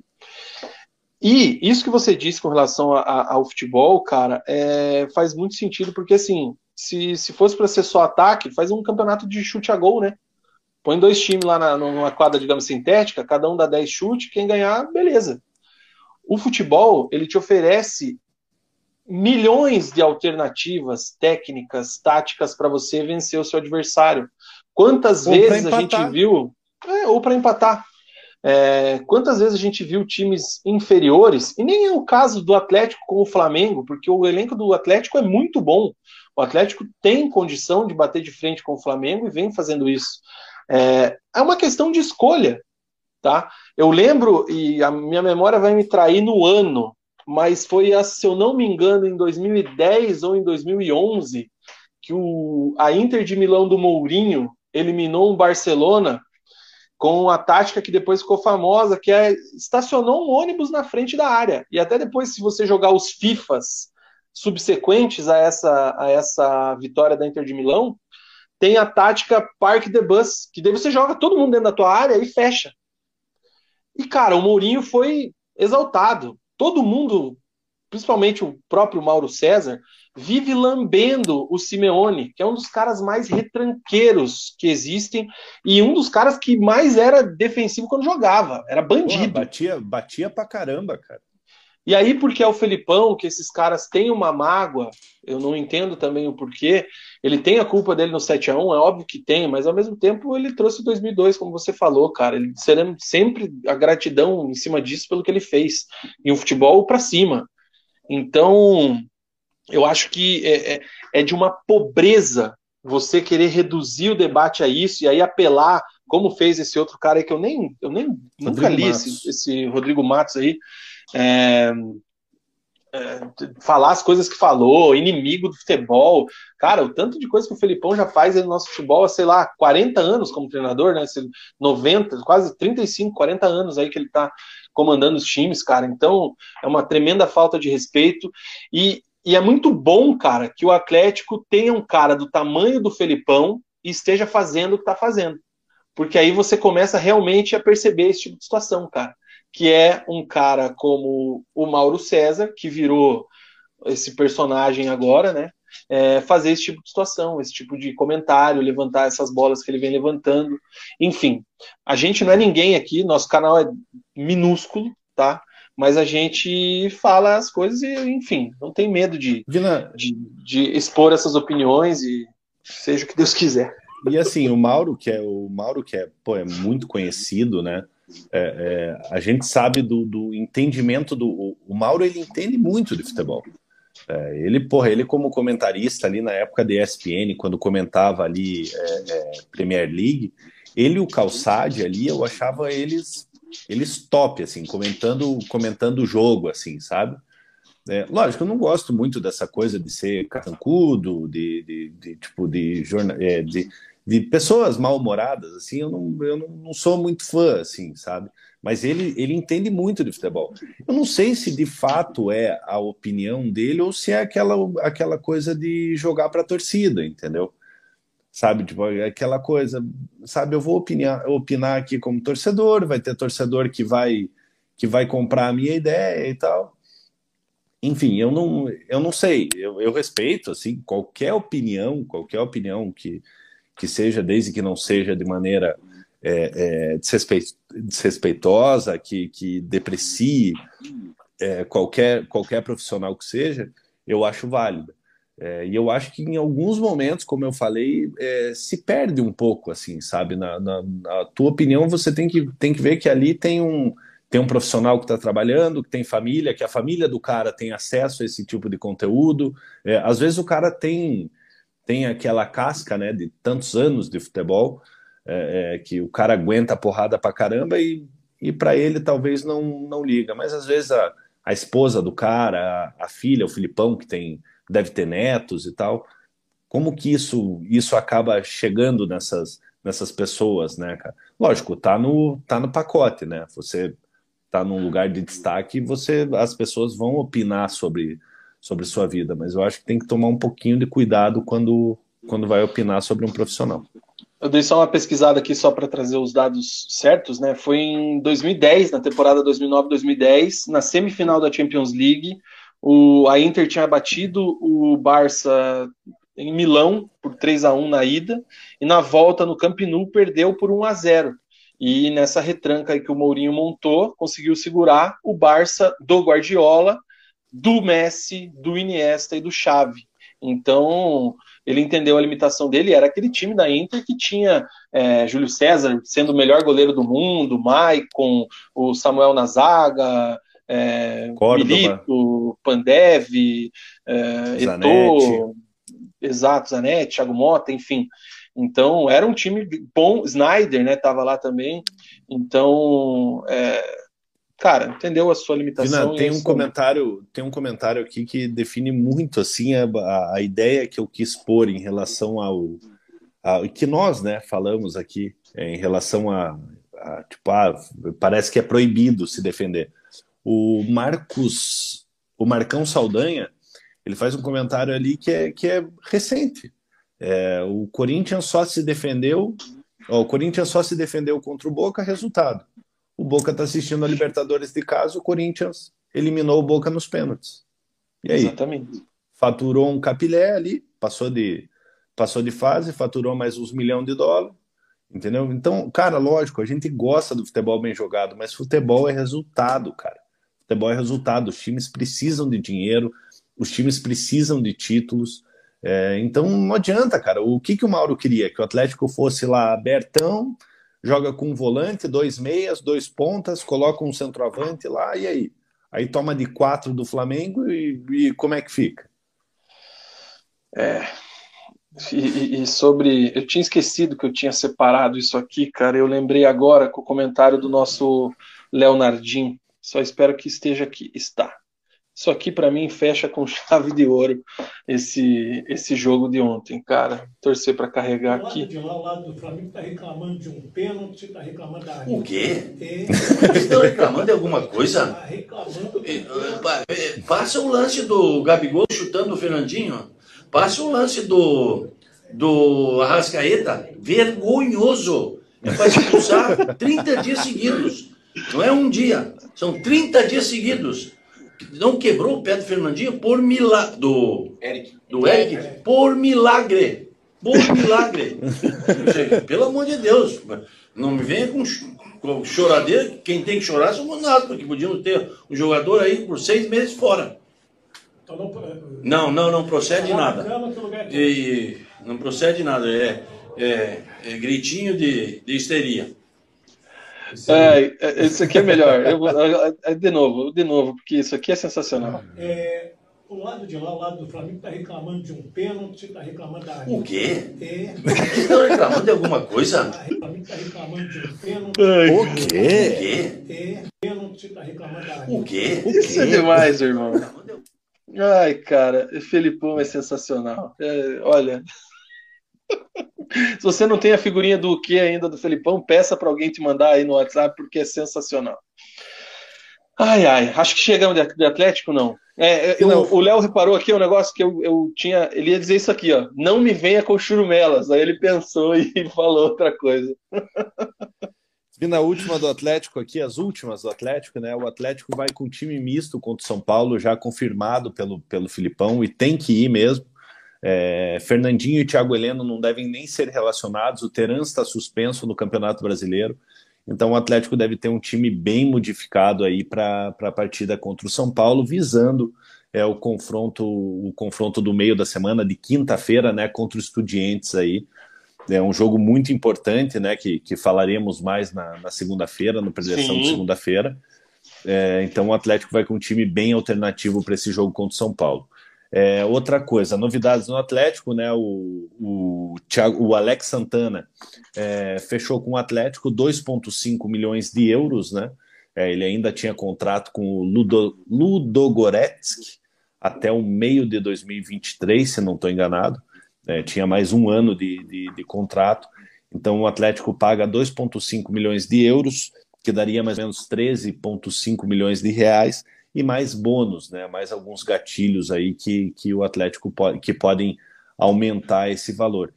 Eu agora só não lembro até quando que é o contrato, mas é um, é um contrato um contrato longo. É o Alex Santana que, que vinha jogando ali a, a Champions League, né? Pelo pelo pelo Ludogorets. É, ele fez 78 jogos pelo, pelo clube, é, 14 gols estava lá desde 2020, então mais um reforço aí para o setor de meio campo do, do Atlético Paranaense.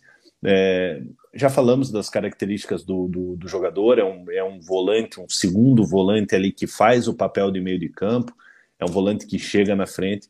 O Vina pode até falar melhor aí, o Vina, Vina até conhece mais do, do futebol do, do Alex Santana. Ele tem 27 anos, cara, e deixa eu tentar achar aqui o, o contrato dele, blá blá blá, blá blá blá, blá blá blá. Caramba, a matéria não tem, irmão. Acho que não foi divulgado aqui o período do contrato dele. Deixa eu ver se alguém jogou nos comentários aqui já. Quatro anos de contrato aqui, segundo o Forever MM. Isso, isso mesmo, contrato Alex longo. Santana é um bom jogador, hein? É um volante box to box, muita técnica, é, boa presença física e foi um dos foi o único, na verdade, o, o, os dois únicos que se salvaram daquele Paraná de 2018 na Série A. É, ele e o Johnny Lucas depois, que inclusive o Johnny Lucas entrou no lugar dele. É, então, assim, acho que é um bom reforço aí pro, pro Atlético.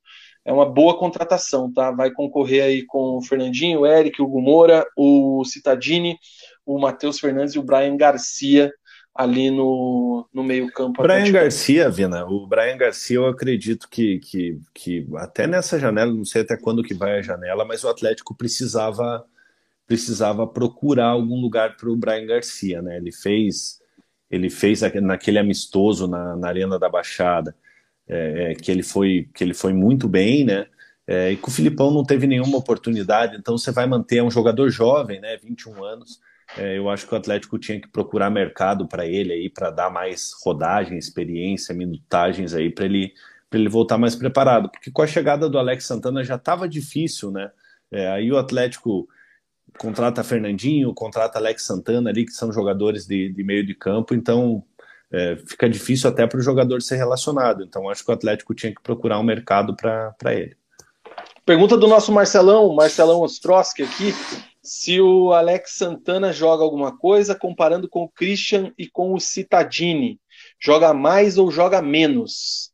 Cara, é, é, complicado hoje falar se ele joga mais ou menos, porque ele estava lá na Bulgária e eu não vou ser um lunático aqui de falar que eu estava assistindo o Ludogorets jogar.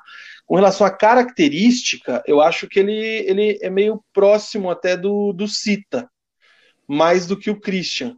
É, eu acho que ele vai brigar. Eu acho ele é um que jogador ele vai de para ser titular ali, para aparecer. É, não é um cara que vem muito para compor, não, tá? É, ele tem um. É, comparando com o Cita, dá para comparar em questão de posicionamento, mas ele é um jogador que tem um vigor. Ô, seu louco, o que, que, você fez aí, cara? Ô, ele Ó, entrou embaixo Tobias. da cadeira aqui, cara. Tobias, Tobias tá querendo participar. aí. hoje, hoje ele tá, velho. Hoje ele O- tá. O fisicamente assim é um jogador é um jogador de, de, de mais força do que o do que o Citadini Sim. É um jogador, é um jogador assim com porte físico assim mais mais avantajado do que o Citadini, um jogador mais de força do que do Conduz que bem a bola, bate bem de fora da área, tem uma boa visão de jogo e, e, marca bem também, né? Não é um marcador como o Hugo Moura, por exemplo, mas eu acho que é um bom reforço aí, cara. Acho que foi uma boa movimentação do, do Atlético no mercado. Chega? Mais alguma coisa?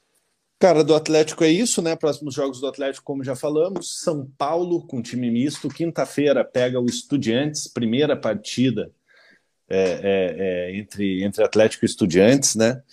É, aí pega o Galo fora de casa e depois mais uma partida contra Estudiantes. Aí tem dois confrontos contra o Flamengo, um pelo Campeonato Brasileiro e depois na Arena da Baixada contra o Flamengo aí para decidir a vaga a vaga na semifinal da, da Copa do Brasil. Então, só jogo grande, os próximos jogos do Atlético num período curto, né, cara? É, é quarta, quinta e domingo, é, e, e, vai que vai, cara. O Filipão vai ter que, vai ter que dosar bem o elenco aí para ter, ter, todo mundo inteiro no, nos jogos decisivos. É isso aí. Vamos então para o nosso intervalo comercial e na volta tem o bloco do Coritiba, né? Para a gente falar rapidinho aí do que vai acontecer no fim de semana e também o Paraná com o sorteio e o pré-jogo de Paraná e Cascavel. Uma hora e 43 de programa, hein, Mug? Que que é isso? A gente ah, vai e volta rápido. Tinha muito assunto. Temos ainda, né?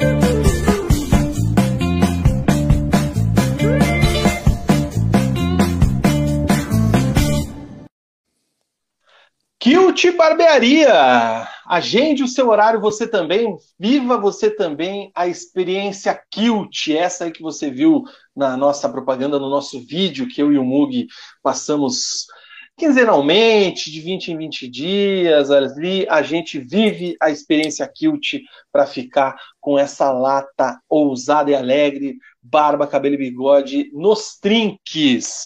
9910-0202, 9910-0202, Avenida Senador Souza Naves 674, em São José dos Pinhais. E no Instagram você encontra em arroba Barbearia. Inscritos do canal tem Double Shop. Chegou lá na Kilt, falou que é inscrito do Resenha, toma um chopp, é, compra um chopp e toma dois. É isso, né? Compra um e toma dois. Aí você fala o contrário aqui, né? Paga dois e toma um. Não, você vai comprar um e tomar dois chopps. E se você é membro do canal, e para você se tornar membro, link na descrição ou no botãozinho aqui embaixo do vídeo, você tem 50% de desconto em qualquer serviço da barbearia de segunda a quarta-feira. E fora dessas datas, você tem direito a um chopp na faixa ou uma porção de fritas kilt na faixa ao invés do chopp. É só colocar lá, falar que você é membro do nosso canal o pessoal lá da Kilt tem a listinha dos membros atualizadas e aí você pode usufruir do seu benefício gratuitamente. Certo? Agende o seu horário. Dê uma ligada, mande um WhatsApp 9900-0202, senador Souza Naves 674. Indo aqui pelo Boqueirão, vai pela Marechal, passou ali o viaduto do Parque Náutico, chegou no primeiro sinaleiro, sobe à direita, duas quadras para frente, Kilt Barbearia, você vai ver lá aquela placa laranja maravilhosa com o símbolo da Kilt, estacionamento gratuito, com segurança, privacidade e muita estrutura para você degustar as melhores comidas de boteco, tomar essa beira gelada e também você viver a sua experiência Kilt. Kilt Barbearia, a melhor de São José dos Pinhais, Curitiba e região. É isso aí, meu nobre. Vina, antes certo? da gente entrar, antes da gente entrar no bloco do Coxa, só vou responder o Brasa aqui. Ele fez uma pergunta ainda sobre o Atlético. É, tem que trazer laterais, cadê o Natan Santos? O Natan Santos é uma, uma incógnita, né? É, o Alexandre Matos deu uma coletiva falando que não vem mais. Primeiro ele veio, daí não vinha mais, daí ele vinha de novo e agora o Alexandre Matos falou que não vem mais. É, então, não sei o que está acontecendo, mas, mas a princípio aí a última informação, é, segundo segundo Alexandre Matos, Natan Santos não vem mais e o Atlético vai com Kelvin aí, o jogador que, que foi um dos melhores em campo ontem, é, é, com, com Kelvin e o Zé Ruela lá, o, como é que é o nome dele? O Orejuela. Ore, Orejuela. É. É, o problema do Atlético, acho que ele tá buscando outro lateral por causa do Orejuela, né, cara? O... E é. numa dessa, né, a janela europeia tá aberta. O Kelvin tá bem. A gente sabe que o Atlético não tem tempo ruim. Pingou o, o euro, pingou o dólar, periquito voa. É, mas você já pensou se o Atlético consegue bater aí, bater campeão de uma, de uma Copa do Brasil, a valorização do jogador ainda? Ah, então, é isso aí. Bora. É, hoje um bloco até mais curto, né, do, do, do Curitiba, né, Mugi, do Paraná curtinho. também. Mas deixa eu trazer a rodada, né? Só torcer pro meu computador não deixar na mão aqui, cara, essas horas, porque é bem na hora do bloco. Quando você vai mexendo aí, Vina, quando você vai mexendo, não custa eu pedir o like do pessoal, né? Estamos com 81 likes nesse momento, então confere aí, galera. Se você não deixou seu like, deixa seu like que você ajuda e muito esse vídeo a chegar em mais pessoas. Se você não é inscrito do canal, se inscreva. Como eu já falei, temos o objetivo de bater 2 mil inscritos até o final do ano. Estamos com Falta 1.800 e... pouquinho. É, estamos com 1.890 agora. Então se inscreva no canal e ajude a gente. Vai começar a vigésima rodada do Campeonato Brasileiro, que é a primeira rodada do retorno, tá? Começa no sábado com Ceará e Palmeiras. Uhum. E no sábado tem o jogo do Coritiba, Goiás e Coxa, às 16h30 na Serrinha. Corinthians e Botafogo na Neoquímica Arena, Flamengo Atlético Goianiense. Já no domingo, Inter e Atlético Mineiro. O Atlético, como a gente disse no bloco anterior, enfrenta na Arena da Baixada o São Paulo às 16 horas. América Mineiro e Havaí, Cuiabá e Fortaleza.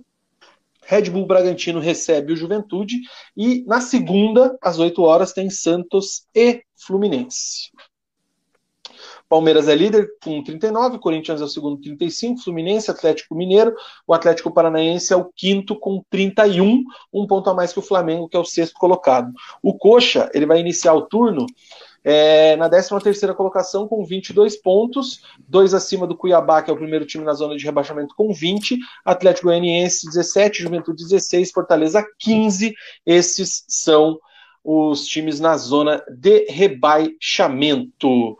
Mugi, no pique, iniciamos o bloco do Verdão, que terminou aí até numa colocação interessante dentro do seu campeonato particular é, na Série A, apesar da sequência de tropeços na segunda metade do primeiro turno, mas está ali um, acima do, da zona de rebaixamento e tem essa partida aí contra o Goiás no sábado para abrir o segundo turno do Brasileirão. É, Vina, depois de vencer o Cuiabá e conseguir fechar o turno sem, sem estar na zona de rebaixamento em nenhuma das rodadas, né? É, esteve dentro da, da zona de, reba de, rebaixamento antes do fechamento da última rodada. É, o Curitiba enfrenta o Goiás, né? A partida contra o Cuiabá, é, é a gente estava até ao vivo aqui, não, não, não deu para a gente comentar muito na segunda-feira, é, mas o Curitiba conseguiu o resultado, mas teve um desempenho, um desempenho ruim, né? É, mas nesse momento, com, com, resultados adversos, precisando fugir da, da, da, zona de rebaixamento, se distanciar desses times ali, é, a gente sabe desde o começo que seria a briga do, do, do Coritiba, né? É, o resultado foi muito importante, é uma vitória importante para você fechar o turno ali, e fecha o turno ali em 13 terceiro. É importante também você ter times entre você e a zona de rebaixamento, né? É, então o Curitiba tem que continuar pontuando. A gente espera que, que melhore o seu desempenho, principalmente fora de casa, né? É, no Couto Pereira, o Curitiba foi o, o, segundo melhor, melhor desempenho como mandante e o pior fora de casa, né? É o único time que não venceu fora de casa na, na competição. E essa partida do Goiás contra o Goiás agora no sábado é, pode ser a primeira primeira vitória do Curitiba fora de casa, né? Porque não, é um adversário direto, é, é um time que está junto com o Curitiba na tabela. Seria muito importante o Curitiba começar o turno aí vencendo, quebrando esse tabu de, de, de não conseguir pontuar pontuar fora de casa, né? Conseguir, conseguir vitórias fora de casa. Curitiba viajou hoje para Goiânia já, amanhã faz um treino é, é, lá, em, lá em Goiânia. É, e o Curitiba tem algumas novidades né, na, na, na, sua delegação. O Jesus Trindade, volante, é, que estava no time do México lá, e o, e o Hernan Lopes, jogador com passagem pela, pela, pela seleção paraguaia, que estava no Awali, né, não jogou esse ano ainda, né, fez a última partida lá em novembro, dezembro. É, o Curitiba, Curitiba contrata, é um jogador que joga pelas beiradas.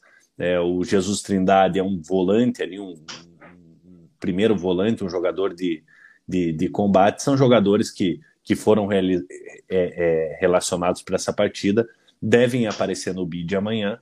O Gabriel Vasconcelos ainda se recuperando de, um, de, uma, de uma pequena lesão, né? Está treinando, mas ainda não foi relacionado. Né? Então vem se preparando aí para quando, quando for relacionado já ser aquela, aquela solução que tanto se espera para o gol do Coritiba. Muralha e Rafael William acabaram oscilando muito nesse primeiro turno, né? É, durante o ano, né? O Rafael William teve poucas oportunidades, é um jogador jovem de muito potencial. É, é, então é difícil você colocar, principalmente um goleiro jovem, numa fogueira dessas aí. É, é, e eles acabaram, ele acabou oscilando também, assim como Muralha. Curitiba trouxe um goleiro aí para chegar e ser titular, né? Um, um desejo que era desde o início da temporada é, trazer um goleiro. O Curitiba agora, agora trouxe, mas não vai conseguir utilizar nessa, nessa partida contra o Goiás. Curitiba tem alguns desfalques, né? O Tony Anderson, que, que já teria que cumprir é, uma partida, é, é acabou sendo expulso é, no último jogo contra o Cuiabá, então nem foi relacionado, né? Naturalmente. Robinho, Fabrício Daniel, esses jogadores ainda seguem seguem machucados ou em transição, não, não foram relacionados. E tem uma dúvida no meio de campo, né? O Bruno Gomes fez sua estreia diante do Cuiabá, foi bem, é, é, é teve uma boa atuação, entrou durante a partida ali é, e foi bem. E o, e o Morínigo tem essa dúvida no setor de meio campo. William Farias volta, né? É, então a dúvida ali é quem vai fazer companhia para o William Farias na, na, na, dupla de volância do Coritiba ali. Tá entre Bruno Gomes, Val e Bernardo. Os demais, as demais posições ali, o Curitiba deve ir com, com Muralha, Matheus Alexandre, Henrique Castanho e Egídio. William Farias, aí tem essa dúvida, Bruno Gomes, Val ou, ou o Bernardo, né? É, Regis, é, Igor Paixão, Aleph Manga e Léo Gamalho. Então, sem muitas novidades, só essa dúvida no meio de campo. O Curitiba precisa dessa vitória, tem que tirar de uma vez esse, esse pijama e conquistar os três pontos fora de casa de uma vez é um dos times que disputa o campeonato com o Coritiba, né? É, como você disse, hoje é a mesma pontuação, 22 pontos. Então, além de você vencer e conquistar os três pontos, você segura um adversário direto, né? Você ultrapassa ele e aí você vai é, rumo à, à pontuação mágica aí, né? Tem uma conta aí que o Coxa precisa de oito vitórias nesse nesse segundo turno para atingir aí o, o, número mágico, né, Muki? É, oito vitórias daria 24 pontos, né? O Curitiba hoje tem 22 pontos. Então precisa fazer um segundo turno é, melhor do que o primeiro. É, então, o número mágico aí é 46 pontos, né? Você bater 46 pontos, apesar de que eu acho é, é, que a pontuação seja menor esse ano, acredito ali que com 44 pontos vai acabar vai acabar escapando, 43, 44 pontos você vai acabar acabar escapando. É, mas quanto antes você fizer essa, essa pontuação, para quem sabe você ter um objetivo maior de conquistar uma vaga numa Sul-Americana, para você ter tranquilidade, né? Para você não viver naquele sufoco de, de precisar vencer ali os três últimos jogos do Campeonato Brasileiro, entrar numa última rodada ali naquela tensão, precisando de, de resultado. Então, quanto antes o Coritiba conquistar esses pontos, bater ali a pontuação é, é, de segurança para não ser rebaixado, aí sim, a gente sabe desde o início do campeonato, lógico, o início do campeonato gerou uma expectativa no torcedor. É, a, a, gente tinha a ideia que o Curitiba é, iria fazer um campeonato muito seguro, é, é, ali um campeonato de, de meio de tabela, é, mas o Curitiba caiu muito de produção ali a partir da, da, da, da, décima rodada, mais ou menos, a segunda metade do primeiro turno, o Curitiba foi muito mal. É, é, então, então o Curitiba precisa melhorar bem nesse segundo turno aí, para o quanto antes se, se livrar dessa, desse incômodo. O Gustavão Mug está comentando aqui que ele, ele é muito. É, na verdade, ele tem dois comentários. Segunda, o Coxa fez três pontos sem jogar nada, mas a preocupação é o Goiás. A zaga e o meio-campo faz frente ao Pedro Raul e o Nicolas? O, o Nicolas é um, é um jogador assim que eu, que eu não vejo tanta capacidade. É um jogador que faz gol, teve muito sucesso no, no, no Paysandu, já está um, já tá um bom tempo no Goiás, é, é, muito bem adaptado. Agora, o Pedro Raul ele está num momento iluminado, né? É um jogador que, que o Coritiba vai precisar tomar muito cuidado com ele. É um centroavante alto, né? Tem que tomar muito cuidado com, com as bolas aéreas. É, então, assim, é, é, eu prefiro, nesse momento, com a nossa defesa, com a velocidade da nossa defesa, eu até prefiro pegar um jogador dessas características. É, porque em questão de posicionamento, é, é, o Henrique o Luciano, e o, e o Luciano Castan, eles, eles são bons, assim, eles são jogadores que se posicionam bem, mas eles são jogadores lentos. Então, se você pega um ataque veloz, aí que o, que o bicho pega. Não que vai ser fácil você marcar um Pedro Raul no momento que ele está vivendo. É, mas eu prefiro pegar dois jogadores assim como Pedro Raul e Nicolas, que são atacantes mais fixos ali, que não são jogadores, apesar de que o Pedro Raul ele sai bastante da área, se movimenta, mas são jogadores ali que jogam mais fixos, que eu acho que favorece o Henrique e o, e o Castan. E ele completa aqui que ele é cabreiro com os reforços sul-americanos, mas vamos aguardar. O Pérez, que foi contratado, não joga faz uma era. É... Qual que é a tua avaliação aí inicial desses, desses gringos aí, cara? O, o Morínigo tá montando a legião aí sul-americana também, né? É, Vina, são jogadores que, que chegaram com o aval dele, né, cara? O, o, o Jesus Trindade, ele chega com um contrato até o final do ano. É, e o Hernan Pérez ele chega com um contrato até o final do ano com, com metas né, para renovar para 2023. É, o Jesus Trindade ele não vinha sendo titular no time dele do, do, do México é, e, o, e o Pérez não joga desde o ano passado, né?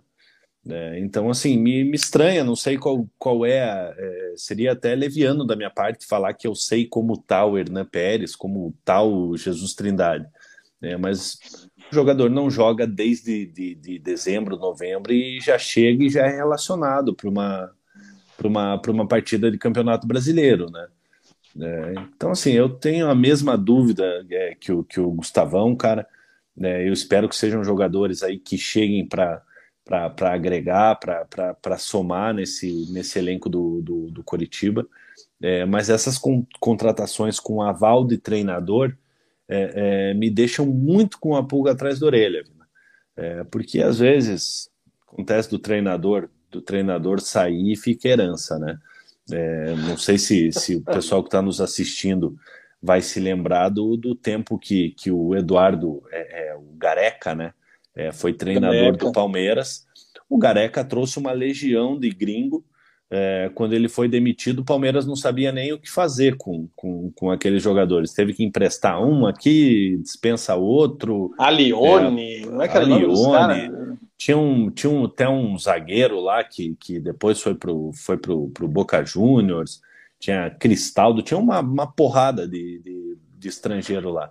Então eu fico muito preocupado com, com essas heranças assim de, de jogadores que vêm com o aval do treinador. O RS10K diz aqui que, infelizmente, na opinião dele, não tem perigo do Coxa cair. Atlético Goianiense, Juventude e Fortaleza já estão classificados para a Série B. Depois tem uns 5, 6 times brigando só por uma vaga. É quase impossível o Coxa pegar uma dessas vagas. Ah, tomara, cara, tomara, porque, porque pô, o Curitiba acabou de voltar, né, para a primeira divisão. O Curitiba precisa parar com esse, com esse, com esse sobe elevador, desce, com, essa, é, com esse elevador, com essa oscilação. É, isso aí é coisa para times, por exemplo, você pega o Havaí, o América Mineiro, é, são times que sobem e descem. O Curitiba, que é um, que é um time muito tradicional, é, ele não pode entrar nessa, nesse, nesse balaio de ser um time que sobe para a primeira divisão e no ano seguinte no ano seguinte cai. É, então o Curitiba precisa muito, a gente sabia desde o início que que, que seria um campeonato para se manter na primeira divisão, é, para daí você ter tranquilidade para no ano que vem você planejar algo um pouco melhor, uma classificação para uma, uma Sul-Americana. Se conseguir uma classificação para uma Sul-Americana nesse ano, pô, tá, tá ótimo. É, então o Curitiba ele precisa é, como eu falei, o Curitiba precisa bater essa, essa pontuação o quanto antes, esquecer esses outros times aí, Atlético Goianiense, Juventude, Fortaleza. Curitiba precisa fazer o seu campeonato, esquecer os outros ali, bater a pontuação de segurança e acabou. É, mas não, não dá para ignorar a questão aqui dos, dos rivais, né? O Atlético Goianiense, por exemplo, que bateu o Corinthians ontem, né, na, na partida dele na Copa do Brasil por 2 a 0 encaminhou bem uma, uma classificação, eu acho, se bem que, lógico, a volta em São Paulo vai ser muito difícil, a pressão corintiana, mas é um time que daí dá foco na Copa, né, cara? Então é mais umas semaninhas aí com esse foco nos milhões da Copa do Brasil. Já tá com só 17 pontos, já tá quatro atrás do Havaí, que é o primeiro fora da ZR. O Fortaleza jogou agora com o Fluminense e, e perdeu por 1 a 0 Até teve um gol ali que o pessoal tá falando que foi anulado meio, meio suspeito é, não consegue sair da rabeira, né? Às vezes passa juventude, às vezes não passa. É, talvez até esse mas... raciocínio do, do, RS10 aí, ele faz sentido, cara. Tá ficando, tá sobrando uma, duas vagas. Ele faz sentido, Vina, mas será que lá no Resenha de Boteco de Goiânia, no Resenha de Boteco de, de Caxias do é Sul, os caras que... não. Será Como que é os caras é? não falam assim? Não, é impossível o Atlético Goianiense cair. Tem Curitiba, Juventude e Fortaleza entendeu? Então, então assim, lógico, a gente puxa, a gente puxa para o nosso lado. Eu acho que está tudo muito, muito nivelado é, é, nesse momento. Esses times aí, você pega aí a, a partir ali do, do, do, do, Botafogo, do próprio Botafogo, que é o que é o décimo primeiro aí, que não, o Botafogo não, não, é, não eu deixei já aqui nessa né? tela aqui, porque eu acho que para cima já não é mais o mesmo campeonato, que a gente tem São o... Paulo com 26 pontos. É, o Botafogo conseguiu a vitória contra, contra, contra o Atlético, é, mas é um time que você vê que, que oscila bastante. É, então, assim, é, tirando o Juventude, é, que, que hoje, nesse momento, não está em último, é, hoje o Fortaleza é o último, eu acho, a minha opinião é que o Juventude é o único time assim que destoa totalmente no, no, no Campeonato Brasileiro. Eu acho, acho, sem dúvida, assim, o time mais fraco do, do, do campeonato. Agora você pega Fortaleza, é, Atlético Goianiense, é, é, é, são times ali que, que são times chatos de você de, de você enfrentar. É sempre jogos duros, não são jogos jogos simples de, de, de, você vencer, principalmente fora de casa. O Curitiba com essa dificuldade toda de, de, de vencer fora de casa, né? É, então, assim, não dá para você menosprezar adversário pelo, pelo nome. A gente viu o confronto contra o Cuiabá. O Cuiabá tem um time que é muito frágil e o Curitiba se bateu para vencer do, do, do Cuiabá jogando dentro de casa. Conseguiu fazer o gol ali, um, um golaço do, do, do Aleph Manga. É, mas você vê que foi um jogo ali tenso, um jogo, um jogo, um jogo bem complicado. Então, esses times aí que estão aparecendo na tela, que são os times aí que hoje brigam é, é, por essa incômoda é, é posição aí para se manter na, na, na, primeira divisão, são times muito nivelados. Então não dá para você cravar que o Curitiba vai lá para Goiânia e vai atropelar o Goiás, que vai vencer o Goiás. É, é, então, então, assim, lógico, a gente tem que respeitar os adversários. Por isso que eu falo, o Curitiba tem que pensar nele, fazer os seus resultados e, se Deus quiser, aí se livrar de uma, de uma vez disso aí. Até porque o Curitiba não atropelou ninguém no campeonato até agora, né, cara? É, fez, o... fez algumas boas partidas, mas lá no início. Gustavão também falou aqui que o Tony Anderson é um jogador que parece que está perdido no elenco, joga fora os cartuchos dele na primeira divisão pelo jeito. É, Wesley Viana, segundo turno de pontos corridos é tipo oitavas de Copa, quando a emoção pega de verdade. O Mauro Tiamopazzi é o Yoyotiba, ele até mandou aqui os emoticonzinhos aqui do Yoyo. É, o Daniel Loures achou estranho esse bando de contratações. Era melhor trazer um ou dois titulares. Vina, já tem um gringo, o Coxa tem aquela cota de gringo ruim que, que o Coritiba traz todo ano, né? É, já falei em outros programas, é Ibérbia, é Alvarenga. É, esse ano já Baorran, teve. Lá, lembra do. É, como é que era? Baorran? Baum, Baum Johan. Aquele lá Baum era o, o alemão. É, esse ano já tem o tal do Pablo Garcia, né? Que o cara não consegue jogar. É, o cara chegou aí no, no, no início do, do ano, é, é um jogador que está aí, é, lógico, não é um jogador caro, é, mas é um jogador aí que está sendo, tá sendo zero útil para a equipe do Coritiba. É, o Guilhermo é um jogador aí que, que compõe bem o elenco, né? É um jogador que, que vez ou outra é, é, é utilizado. Então, esse ano a gente, a gente já foi a cota de, de, de gringo que vem para quebrar a bola aí. Teve, teve um jogador que foi embora, né, do elenco aí, né? Eu vi alguma coisa, não lembro agora o nome. Foi para Portugal. É o, o centroavante, o. Ai, como Clayton. era o O Cleiton, Cleiton. Foi embora? Foi para Portugal, foi, foi embora. O Cleiton não, não tá não mais vai fazer no, falta, né? Curitiba. Não vai fazer falta, e por outro lado, você me deu levantou a bola para eu arrematar. Curitiba está negociando. Normal, com, né? Com, é, toca em mim e, que, e corre para o abraço.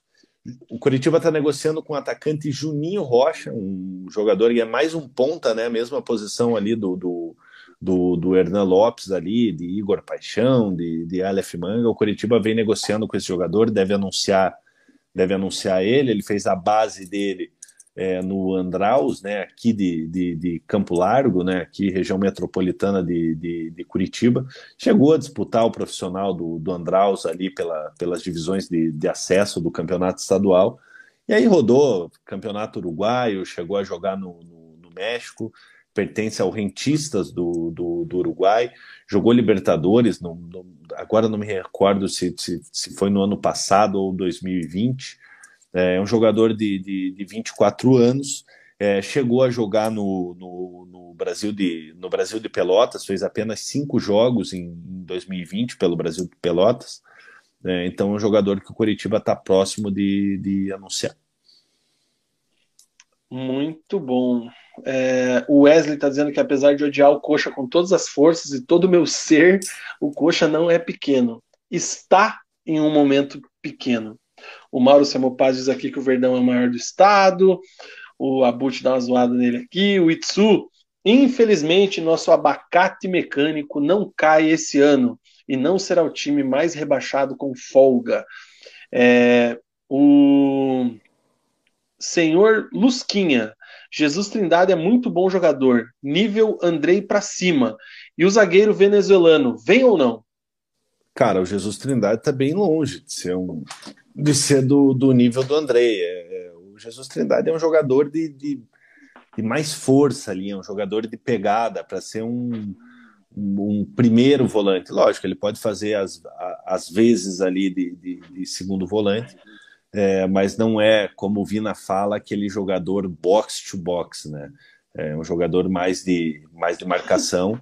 É, ao contrário do Andrei, que vinha sendo que vinha sendo o termômetro da, da equipe. Toda vez que eu falo do Andrei, me dá vontade de chorar, cara. Chorar. Porque, olha, putz, é como, eu... como, como faz falta. Em relação ao zagueiro venezuelano, cara, eu não tenho informação aqui para te, te, te cravar, cara.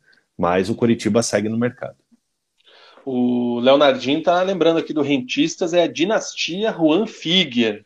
Bem lembrado. Exatamente. Juan Figuer, que é, é o grupo Figuer, né? É empresário do Marlos. Uhum. É, o senhor Juan Figuer já faleceu, né? Já faleceu. É isso aí. Mais alguma coisa do Verdão, não? Do Verdão, não. Verdão lá em Goiânia, né? Como eu falei, viajou hoje, treina amanhã, joga no sábado. Viajou cedo, hein? Viajou cedo. Viajou cedo. É, viajou hoje para. Pegar um Vila Mix lá, será não? Ah, eu acredito que não, né, cara? Hoje, hoje é, é quinta, hoje bomba lá, hein? Para se acostumar com, com, com o calorzinho de com o calorzinho de, de Goiânia. Cara, Goiânia é uma cidade muito top, cara. Quem tiver a oportunidade de ir para lá, cara, vai que não vai se arrepender.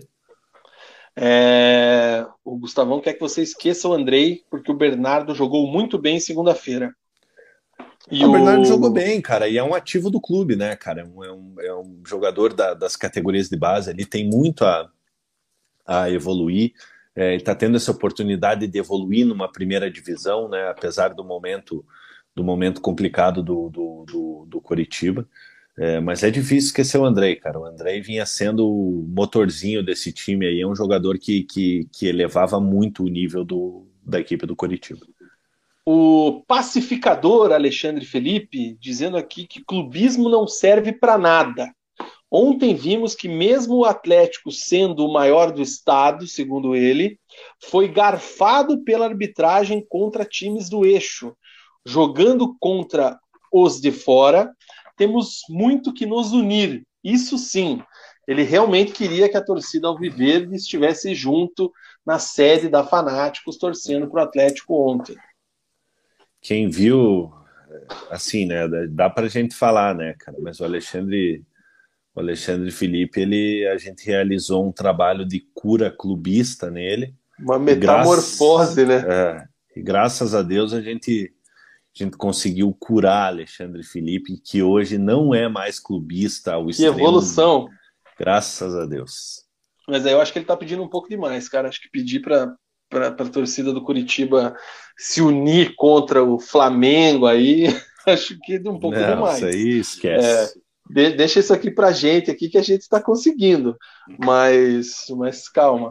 O Tiamo Paz está falando que a mulherada de Goiânia é muito forte, que lá é muito melhor que Floripa, só perde para o Rio Grande do Sul. O Cara, lá só não é melhor que lá só não é melhor que Floripa porque lá não tem praia, cara. Porque falta uma praia, mas é uma, é uma cidade é uma cidade muito legal, cara. O, o Leonardinho já também vem aqui com conhecimento noturno, é. Não sei o que era melhor, se é o Carna Goiânia ou Micare Goiânia. De qualquer jeito, era lindo e o placar aberto. o homem tá pro jogo. O, tá Wesley, o Wesley tá dizendo aqui que a chegada do Hermanito ao clube ao viver e é verdade que vão lançar a parte 2 do filme do Mel Gibson. Igor Passion de Jesus. Nossa, cara, essa foi, essa Mano, teve ruim, alguém, cara. teve alguém, eu deixa eu não vou achar o comentário do cara aqui. Ele pediu para você contar uma piada, que ele disse que você tem cara de que, que manja de piada, mas eu não consigo achar o comentário do cara aqui, ó. É... Caramba, mano, o cara falou. Conta uma piada aí, Mug. Tem que achar aqui o comentário dele para jogar aqui. Mas conta uma piada aí, Mug. Puta, cara, uma piada assim de supetão é, é, é difícil, cara.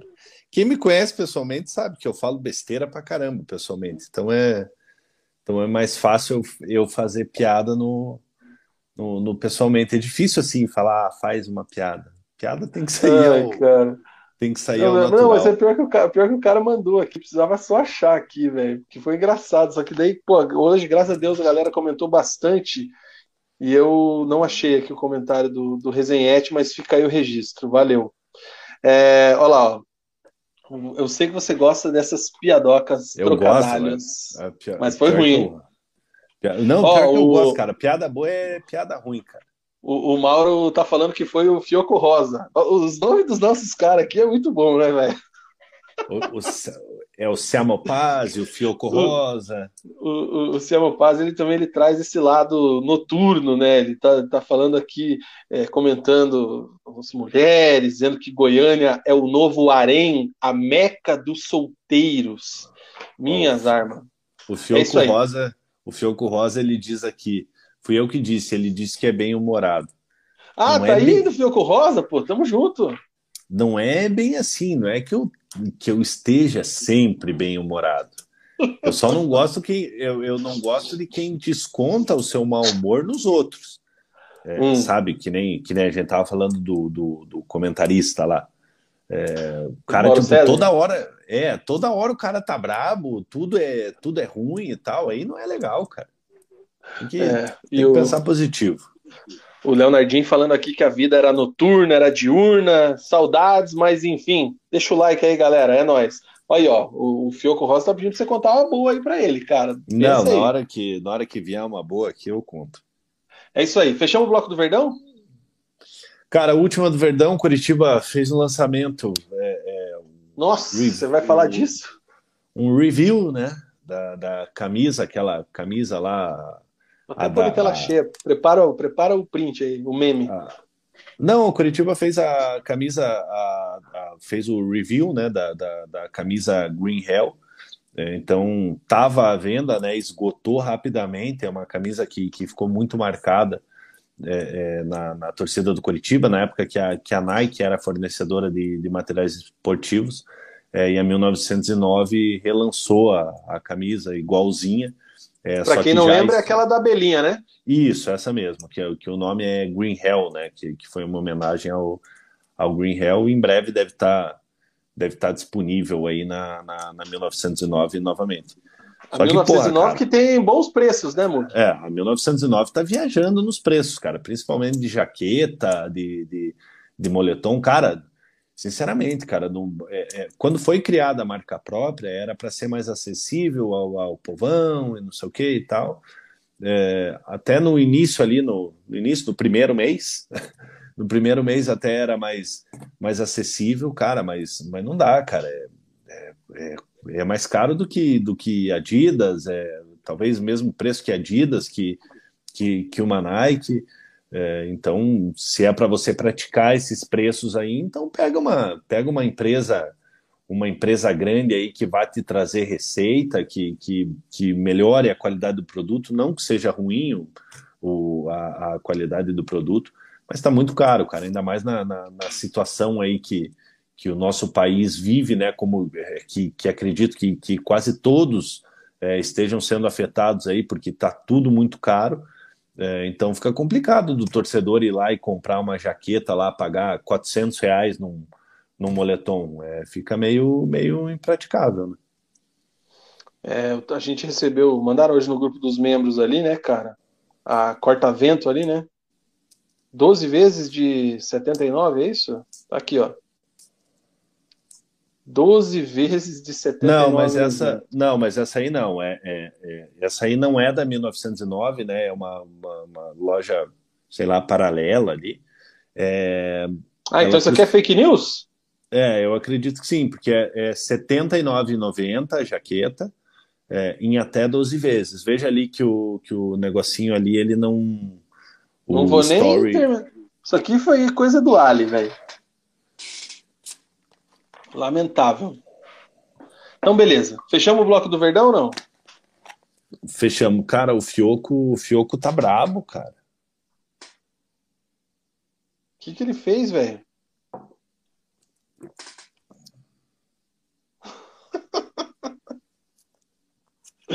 Os caras tão brabo, velho. Vamos pro nosso intervalo comercial. Na volta tem o bloco do Paraná pra gente fechar esse programa pré-eleição de quinta-feira. Dois paletinhos, a gente já volta. oh, oh.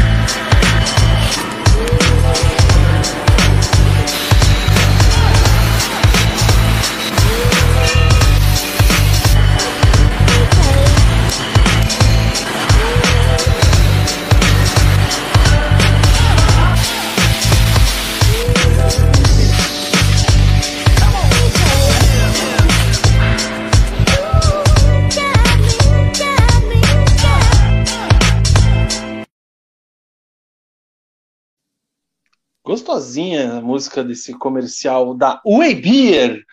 Faça você o seu pedido 999920063, Rua Pérola 331 Pinhais, no Instagram arroba Way underline Beer.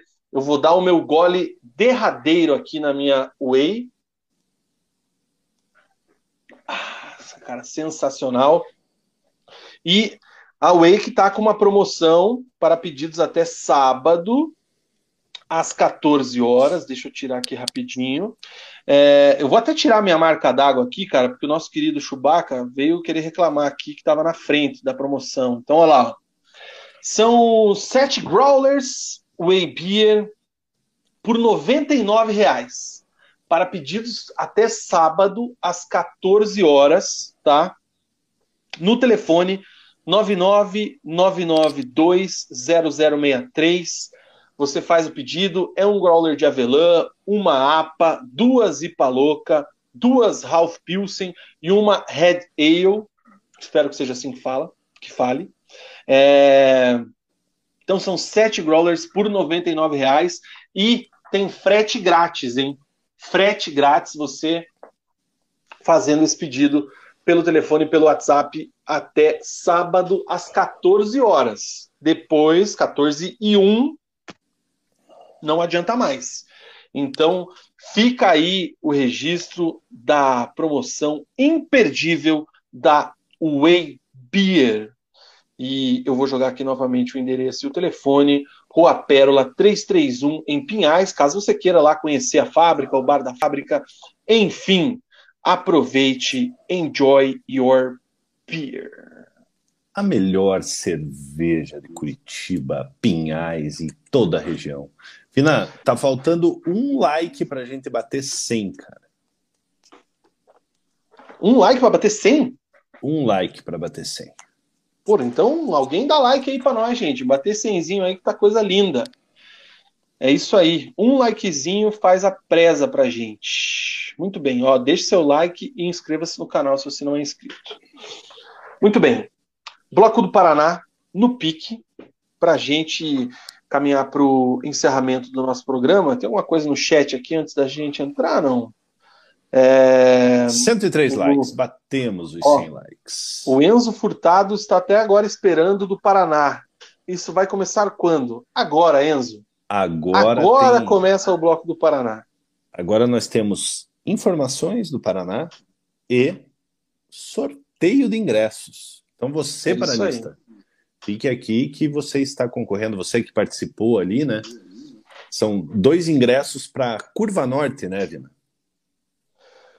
É isso aí, um par de ingressos para a Curva Norte. Já encerrei lá as participações do sorteio. Quem se, se candidatou, vamos dizer assim, quem se inscreveu, se inscreveu. Quem não se inscreveu, não se inscreve mais ao final do bloco a gente vai fazer aqui o nosso sorteio.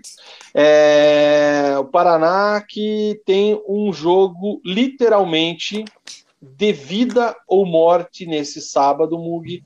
O Paraná vai receber o Cascavel na Vila Capanema para a segunda partida do primeiro mata-mata aí, né, que é a 16 avos de final, vamos colocar assim, é, da Série D.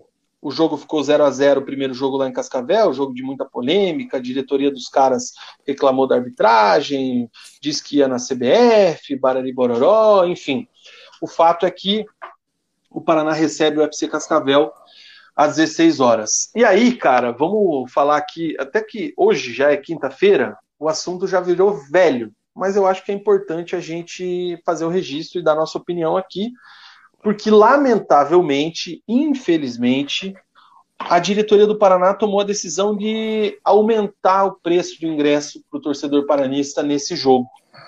É, e eu achei uma atitude extremamente infeliz, achei uma atitude extremamente errada. É, todo mundo sabe da situação do Paraná Clube, todo mundo sabe que o Paraná está passando por dificuldades financeiras, que o Paraná está é, tá complicado. É, só que a culpa não é do torcedor. Muito pelo contrário, o Paraná se mantém até hoje muito por ajuda do seu torcedor, da organizada, do sócio e do torcedor que vai de vez em quando no jogo só, mas esse cara também é torcedor. Não é, não é, pior que ninguém. e a diretoria vai lá e, num oportunismo, aumenta o preço do ingresso para tentar aí é, tirar uma renda maior aí nesse momento, quando o Paraná mais precisa do seu torcedor. Cascavel é um time complicadíssimo, vai ser uma partida muito difícil e seria muito importante é, a presença é, maciça do torcedor paranista na Vila Capanema. É, então fica aqui o registro. Eu já eu não vou falar que é amadorismo, porque eu acho um desrespeito com os clubes amadores de Curitiba. É, não tem esse tipo de situação no amador. É, o trabalho deles é muito profissional, inclusive. É, incompetência mesmo, na minha visão. Tá? Isso já falei isso no Twitter terça-feira e tudo mais. Você quer falar desse aumento aí, Mugi, dos preços? Vina, eu, eu, acho, eu acho complicado você aumentar num, num momento como esse, onde o clube mais precisa do seu torcedor. O torcedor já está acostumado a, a, a, pagar um preço de ingresso, é, e o Paraná vai lá e aumenta, aumenta o preço do ingresso não é, não é questão de ah, aumentou 10 reais, aumentou 20 reais. A gente tem que entender é, que às vezes é, é, os 10 reais ali é você vai levar é, o filho, a mulher no, no, no, estádio, os 10 reais eles acabam virando virando 30 reais, 40 reais. Né? Então não é só os 10 reais. Por outro lado, a gente tem que parabenizar é, a torcida do Paraná Clube, né, a própria Fúria Independente ali fazendo, fazendo alguns movimentos ali em relação a, a ingressos, alguns torcedores do Paraná ajudando outros que não, não têm condições de, de pagar essa diferença é, é, a, a, conseguir os, os, os ingressos. É, então é legal esse, por, por, outro lado, é muito legal esse, esse engajamento do, do torcedor do Paraná que, que entende que, que é um momento de, de ir lá, é uma final para o Paraná Clube esse, esse jogo. O Paraná precisa vencer para avançar na competição, né? para ter calendário no, no, ano que vem. Tem que passar desse mata-mata e tem mais dois mata-matas ainda para conseguir um eventual acesso para a Série C. E o torcedor paranista entendeu muito bem que, que o clube precisa de apoio e a diretoria eu não sei se entendeu, né? Acho que como você falou, no momento de oportunismo aí, onde sabe que o torcedor vai, vai procurar é, é, os ingressos, acaba, acaba aumentando o, o, preço do ingresso. Achei errado a, a, a diretoria é, fazer isso. A gente entende que, que o Paraná precisa de dinheiro, é, é, é uma receita do, do, do, clube ali tentando aumentar as suas, as suas receitas, mas você não pode pegar no, no, no bolso do, do torcedor. Tem outras maneiras de, de de você angariar receita, de você, você conseguir dinheiro. A gente sabe que o dinheiro é curto ali no Paraná Clube, mas faz ações de marketing, faz algumas, algumas outras coisas ali, mas não mas que não afete o bolso do torcedor. Às vezes você aumentando 10, 20 reais no, no, no, preço do ingresso, aí você vai ter uma. Você pensando em ter um aumento de receita, você acaba tendo uma queda de receita. Uma das maiores provas de que o Paraná não merece a torcida que tem é que apesar desse reajuste, né, desse aumento do preço do ingresso, agora há pouco o clube divulgou mais uma parcial e já são mais de 6 mil ingressos vendidos antecipadamente. Então, perceba essa questão, porque, lógico, como eu disse, esse assunto do reajuste já é um assunto velho, né? Foi terça-feira, já teve treta no Twitter, todo mundo reclamou, teve gente que achou lindo aumentar o preço do ingresso. É, e mesmo assim, a torcida paranista que não abandona o Paraná Clube é, já comprou 6 mil ingressos antecipados. Então, é, caminhamos aí para ter o maior público do, do Paraná até agora na Série D, no ano, sabe Deus, nos últimos tempos aí o maior público. É, e um realmente um verdadeiro alçapão ali na Vila Capanema para cima desse Cascavel. Hoje ainda é quinta-feira, então tem amanhã que ainda tem a promoção, né? E ainda os ingressos no sábado. Então, acredito que a gente passa aí 10 mil torcedores na Vila Capanema para esse sábado, frente ao Cascavel. É, notícias do Paraná Clube, Mug, a questão do time titular, né? O Omar Feitosa realizando os treinamentos aí nessa semana. O Vinícius Quis não treinou nenhuma vez com o time, né? Então, provavelmente será desfalque contra o Cascavel. e tem é, a possibilidade dos novos contratados, né, os jogadores que chegaram aí no fechamento da janela, que foi sexta-feira, né, prévia da abertura da, da fase do mata-mata, entrarem jogando contra o Cascavel. É, a expectativa principalmente do Albano e do Cadu pintarem ali na frente.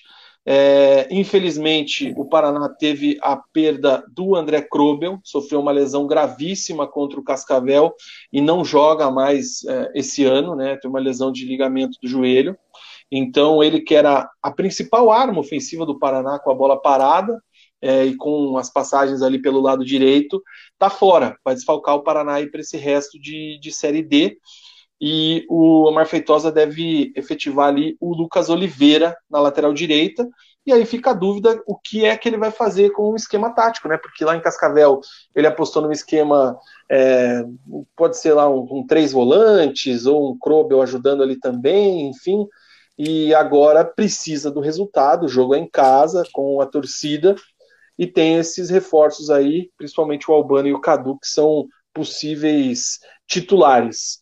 É, provável Paraná para esse jogo de sábado é Felipe no gol, Lucas Oliveira, Dirceu Franklin e o Rael, que foi bem, a gente falou de segunda. Moisés Gaúcho, o Bochecha deve ser efetivado no lugar do Kiss. E aí, as dúvidas do Omar Feitosa, o Albano e o Cadu, pintando ali junto com o Marcelinho, e o Rafael Silva. Aí fica só essa dúvida aí com relação à formatação tática do ataque paranista. O Brito, titular, perde a posição, o Brito reserva já segue no banco, e aí fica essa dúvida aí como é que vai ser formatado o Paraná frente ao time do Cascavel no sábado, Mug. O que, que, você acha dessa questão, cara, desses jogadores que chegaram agora, o Albano e o Cadu, já entrarem e tendo a chance de ser titular aí nesse jogo de sábado? Eu acho assim, se o Omar Feitosa vê que, viu que, que são jogadores que têm qualidade é, que podem deixar o time mais qualificado, eu não vejo problema nenhum. Lógico que precisa de um entrosamento, é, é, de tudo isso, mas são jogadores aí que, que podem, podem gerar algo bom no, no, no time, tem que, tem que ser utilizado. É, jogador bom, você é, que tem mais qualidade dos que você já tem, você tem que você tem que utilizar, né? O Omar Feitosa ele testou o Albano, o Cadu e o, e o Bochecha nesse, nesse time titular, o Cadu e o, e o Albano chegando agora. É, então, assim, é, eu não vejo, não vejo problema nenhum. É, assim, você falou do Krobel, né? É uma pena a contusão do Krobel, né, cara? Porque era um jogador ali, as principais jogadas do Paraná é, vinham da bola parada do, do, do André Krobel. É, o Lucas Oliveira é um jogador com uma característica diferente do Krobel, né? O Krobel é um jogador da, da, da bola parada, é um jogador do, do, do bom arremate, do, do, bom cruzamento. É, o Lucas Oliveira é um jogador mais defensivo, é, chegou a atuar como, como, como zagueiro na última partida contra, contra o Cascavel ali, é, é, é na hora que o, que o Omar Feitosa sacou o Franklin, né? É, então, assim, cara, é, que o Omar Feitosa escolha as melhores opções ali, porque é final de Copa do Mundo essa partida, né, cara? Não tem, não tem outra outro jeito, né? O Paraná precisa vencer, precisa precisa avançar, é, porque já pensou, cara? A gente tá entrando em agosto. É, o Paraná, Paraná sendo eliminado agora, o Paraná ficaria esses quatro meses até o final do ano sem calendário. No ano que vem jogaria a Série Prata do Campeonato Paranaense. Então acho que acho que não é isso que o Paraná Clube merece, né? Então, então a gente torce para que o Paraná faça um, um excelente jogo aí, passe, avance e, e continue avançando até chegar na classificação para a Série C. O Daniel até pergunta aqui, né, que doideira é essa de reforço do Paraná chegar ontem e já jogar no sábado. É o, o caso do Albano é, é claro nessa situação. Ele foi, ele apareceu no bid sexta-feira ali na última hora, o Paraná já jogava sábado, então ele não viajou para Cascavel. E, e agora ele tem a tendência de ser titular nesse fim de semana. Só que é aquela coisa, cara. O cara veio agora para ajudar no mata-mata e ou ele ajuda contra o Cascavel ou pode ter talvez a chance de não ajudar, né? Porque se acontece o que ninguém quer, que é o Paraná perder e ser eliminado, o cara nem ajuda. E eu fiquei sabendo, assim, eu tive, tive algumas, alguns relatos que esse Albano é a principal esperança aí desses caras chegaram, um cara de um nível superior, tanto que ele vem emprestado do Goiás, ele estava jogando a Série C pelo Remo, tudo bem que ele não era titular lá no time, mas é um cara que dizem tem um nível superior aí aos demais e por isso que já pode ser alçado ao time titular aí é, imediatamente e vamos ver o que é que vai acontecer, cara. Enfim, fato é que é um jogo dificílimo, o time do Cascavel é um time bom, é, é um time que conhece a Vila Capanema, são jogadores que já passaram por aqui. O Tcheco era auxiliar técnico do Matheus no acesso em 2017. E a torcida vai ter que fazer a parte dela, né? Tá fazendo já previamente. E no dia do jogo é apoiar o tempo inteiro é, e ver o que, que vai acontecer lá na hora. Cara, é, só de falar do jogo eu comecei a ficar tenso. É isso aí, Vina. Final de Copa do Mundo no sábado na Vila Capanema. O Gustavão pede para usar a razão e pergunta se o Paraná tem recurso para bater o Cascavel, pois não vemos um Léo Itaperuna no Paraná Clube, por exemplo. Eu não acho que o Léo Itaperuna seja tudo isso, não, tá? É... É, tanto que estava no, tava no banco no último jogo, né? No Exatamente. Primeiro, primeiro confronto estava no banco. Mas, é, independente da questão ali, eu acho que o time do Cascavel é um time bom, é um time bem trabalhado, mas também não é um time assim, um bicho-papão. Não é, não é assim, aquela máquina, vamos colocar assim, que foi, por exemplo, no, na série B, na série D do ano passado. Então, eu acho que é um jogo bom, é um jogo aberto. Duvido que eles venham para cima do Paraná. Tá? Acho que a, a, o jogo vai se desenhar com o Cascavel esperando o Paraná. Isso me preocupa um pouco, porque o Paraná não é um time também que vai muito para cima, não é um time de agredir muito o adversário.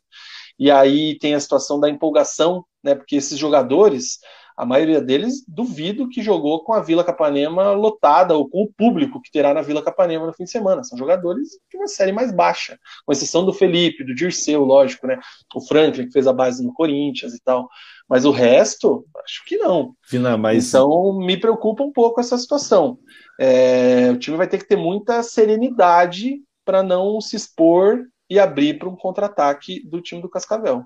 Vina, mas o cara que se assusta com o estádio lotado, principalmente com o estádio ah. te apoiando, é, o cara não pode, não pode ser jogador Bom, profissional, cara. O Nacho se assustou com o Maracanã lotado contra o Flamengo lá no Atlético Ah, não, mas, mas, cara, daí é com a torcida adversária, mas com a torcida te empurrando, cara, é a coisa mais ah, gostosa que tem, cara. Não, mas tem também. Isso é dar uma armada ali. Você pega um Rael da vida aí que, que, que vinha mal, errou dois, três jogadas ali, a galera da reta pega no pé, você sabe. É. E aí, a torcida vai ter, a torcida, a, a torcida vai ter que ser muito é, é, muito compreensiva também né, nessa partida, cara. Não, não, pressionar, não pressionar além do, do, então, do, do, necessário. Vai ter que empurrar o Paraná aos 90 minutos, cara. E aí, e aí vem um ponto importante que o, o elenco e a comissão técnica vai ter que saber trabalhar na cabeça dos jogadores. Quem vai nesse jogo não é quem está indo todo jogo. É o cara que vai ver o Rael correndo e vai falar: ô seis, ô cinco, é o cara que estava acostumado com o Paraná de alguns anos atrás e é o cara que é mais impaciente. Então, é, vai ser um jogo até nesse ponto complicado também, cara. É, torcer para a torcida realmente, quem for, tá nessa vibe de, de todos juntos por um só ideal. Certo? Isso aí. Certíssimo. O, Jonathan falando aqui da torcida que já fez vaquinha. Ele disse que é torcedor do Atlético, espera que o Paraná consiga subir para a Série C, voltar para B e quem sabe um dia para a Série A. Seria top o trio de ferro na Série A novamente. Certo? É, bem, cara, de verdade, assim, eu já falei isso mil vezes, cara. Tipo, não, não é prazeroso pra gente, assim, é, é, é, é falar do Paraná na Série D, cara. A gente quer que o Paraná suba, cara. A gente quer os nossos times lá em cima, brigando por coisas grandes. É, a gente quer o Curitiba é, se recuperando, se mantendo na Série A, a gente quer o Atlético brigando lá em cima. Pô, você já pensou assim? Lógico, é utopia da minha parte hoje.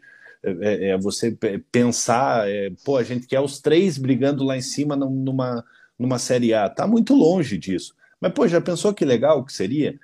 Você alimentar a rivalidade é, é, é, nivelada por cima e não aquela. Você alimentar a rivalidade é, é, de distância, sabe? É, então a gente quer a evolução dos nossos clubes, a gente quer nossos clubes brigando lá em cima. É, é, eu não sou torcedor do Paraná Clube, mas, mas torço para que, que o Paraná se recupere, porque quanto mais nossos times estiverem lá em cima, melhor para todo mundo, é mais legal da gente debater, melhores jogos para gente, a gente acompanhar. Então vamos torcer para o Paraná, Paraná conquistar esse acesso aí e subindo. É isso aí, cara. O, eu tô abrindo aqui o tweet da, da nossa, do nosso sorteio. É, enquanto isso, só respondendo aqui o Lucas Pedro, ele pergunta em qual lugar eu mais gosto de ficar na vila. É, ele gosta de ir perto do relógio quando o Atlético jogava lá como mandante. Cara, eu gosto de ficar exatamente no meio-campo, na frente do relógio, na segunda escada você vindo lá da curva norte para o final da reta, tem a primeira escada do relógio, eu fico na segunda ali, é, se possível, na escada. É o Mas, melhor lugar para ver ali é a, é a reta. E né? em cima, né? No, é, no segundo, a, terceiro a, degrau. As, as, sociais também são, são, são boas de ver ali. E o Alexandre fala aqui que a torcida do Paraná, principalmente da reta, é mais crítica do que a, mais critica do que apoia. Fui massacrado há um tempo atrás por criticar torcedor que xinga pelo número e exige espetáculo. É isso aí, cara. Isso aí tem bastante. Mugi, vamos compartilhar aqui agora, então, fazer o sorteio. A gente. Bora para a é... hora, mais, hora mais aguardada do, do torcedor paranista no, no, no resenha agora. A gente vai sortear lá no nosso Twitter, através do Twitter, um par de ingressos para o jogo de sábado entre Paraná e Cascavel. Eu quero agradecer aqui ao membro do canal, o Thiago Zanona, que é um torcedor paranista, assim, dos mais apaixonados que eu conheço, que mora lá em Boa Vista, né, Mug? Isso, em Roraima. Mora em Boa Vista, em Roraima. É... E ele entrou em contato comigo falando: Vina, organiza um sorteio aí que eu vou patrocinar é, um ingresso e eu peguei e botei do caixa do resenha um outro ingresso para a gente sortear esse par. Então fica aqui meu agradecimento ao Zanona, que da onde ele estiver faz demais pelo clube, tá? E, e aí a regra pelo da base... clube, né, Vina? Antes de você concluir aí, não só pelo clube. O Zanona é um dos caras ali do, do grupo de membros ali, traz inúmeras informações. É, é, de, de todos os jogos, ele é o nosso, o nosso placar ali do, do, do, do resenha, ele está sempre acompanhando o futebol. Então, pô, a gente agradece, além do ingresso, a gente agradece por ter o Zanona com a gente, né, cara? Porque é um cara fenomenal, gente boa, assim como pessoa, é um cara, um cara sensacional. Queria conhecer ele pessoalmente, mas infelizmente está tá, tá muito longe tá da longe, gente, né? Mas quando, quando ele vier aqui para Curitiba, aqui com certeza vamos, vamos sair tomar uma cervejinha. E aí as regras era só o cara seguir a gente lá no Twitter e ser inscrito aqui no canal e mandar o printzinho lá da inscrição no Twitch. A galera mandou. Eu cataloguei aqui numa planilhinha de Excel os nomes dos as arrobas, né, que, que colocaram ali. A gente tem aqui de 1 a 13. E aí é nesse sitezinho aqui, né, Mugi? 1 a 13 Isso. a gente sorteia e o número que sai ali é arroba que leva o par de ingressos. Você vai sortear mando... é, é um par de ingressos para uma pessoa, né? Exatamente. É isso, é né? Um Não, tá par uhum. para uma arroba. Tá, fechou. Fechou? Fechou. Então é só eu clicar aqui no sortear agora, de 1 a 13. Então, aqui os 13, as 13 arrobinhas, ó, quem quiser dar uma olhadinha. E aí a gente clica em sortear agora. O que, que vai acontecer agora que eu clicar aqui? Faz tempo eu não faço. Ele vai fazer o 5, 4, 3, 2, 1 ali, não é? Tomara, né? Aí, Olha! Ó, isso aí. 4, 3, 2, 1. Sorteador. Número 4. Número 4. Vai na planilha, meu querido. Arroba Ricardo Underline PRC. Ah, garoto! Ricardo Underline PRC. Cadê? Aqui, ó. Ricardo Underline PRC. Segue a gente, inscrito no canal, mandou certinho o Ricardo ele ganhou o sorteio, cara. Então e eu assim, vou mandar né, aqui a eu vou mandar uma DM para ele, vou mandar aqui no Twitter que ele ganhou e aí depois eu envio o par de ingressos para ele. Parabéns, Ricardo, e obrigado pela participação. Você ganhou dois ingressos na faixa, meu parceiro. E assim, né, Vina, quem não ganhou hoje, não desanime, cara, porque a nossa ideia é sempre estar tá aqui é, é, é fazendo coisas para vocês aí, quem sabe é, em breve a gente consiga fazer um sorteio de um, de um ingresso de um jogo do Coritiba, um jogo do Atlético. É, então não desista, continuem com a gente. Pô, do Atlético aí. seria bom, hein? Mas do Atlético é, é. dinheiro, hein, cara? Ah, mas não sei, né? Vai que a gente consegue um, uma, um, um ingresso, como é que fala? Um, uma cortesia? Uma cortesia, é, consegue uma Pô, cortesia para sortear. Então continuem com a gente, cara. Nossa ideia aqui é estar tá sempre tá sempre além de levando informação para informações para vocês aí para quando possível aí a gente tá tá presenteando vocês aí porque se não fosse vocês nada disso aqui seria seria possível é isso aí fechamos o bloco do Paraná então fechamos o programa Mug diga fechamos tchau. galera bom final de semana boa sorte pro pro Paraná Clube né boa sorte pro Curitiba e pro, pro Atlético jogos é, menos importantes do que do, do Paraná Clube. E você, torcedor do Paraná, boa sorte, compareça à Vila Capanema, que Paraná, Paraná vai precisar de, vai precisar de você. O Alê é brincadeira, cara. Quanto mais engrenagens funcionarem, mais dívidas poderão ser pagas, principalmente com os credores que mais falam bem do clube. Perfeito comentário, Alexandre Felipe. Inclusive, a então, fábrica de engrenagens cobra o clube. Então, torcedor paranista, compareça à Vila Capanema, cara, e boa sorte para Paraná Clube. A gente espera na segunda-feira aqui estar tá falando da, da classificação do Paraná Clube, além de uma, uma vitória do Curitiba, uma vitória do Atlético no, no final de semana. No mais, bom final de semana a todos, bom final de semana, Vina. Tamo junto, um beijo a todos. É isso aí, gente. Voltamos segunda-feira, 21 horas. Obrigado a todos pela audiência, pelos comentários, pela participação, pelas inscrições. Obrigado aí por todo o apoio que vocês dão pra gente. Sigam o Resenha nas redes sociais, Twitter, Instagram, tem a nossa página lá no Facebook, tem o canal na Twitch, enfim. Sigam os nossos patrocinadores, fortalece bastante quem acredita no nosso projeto, no nosso programa.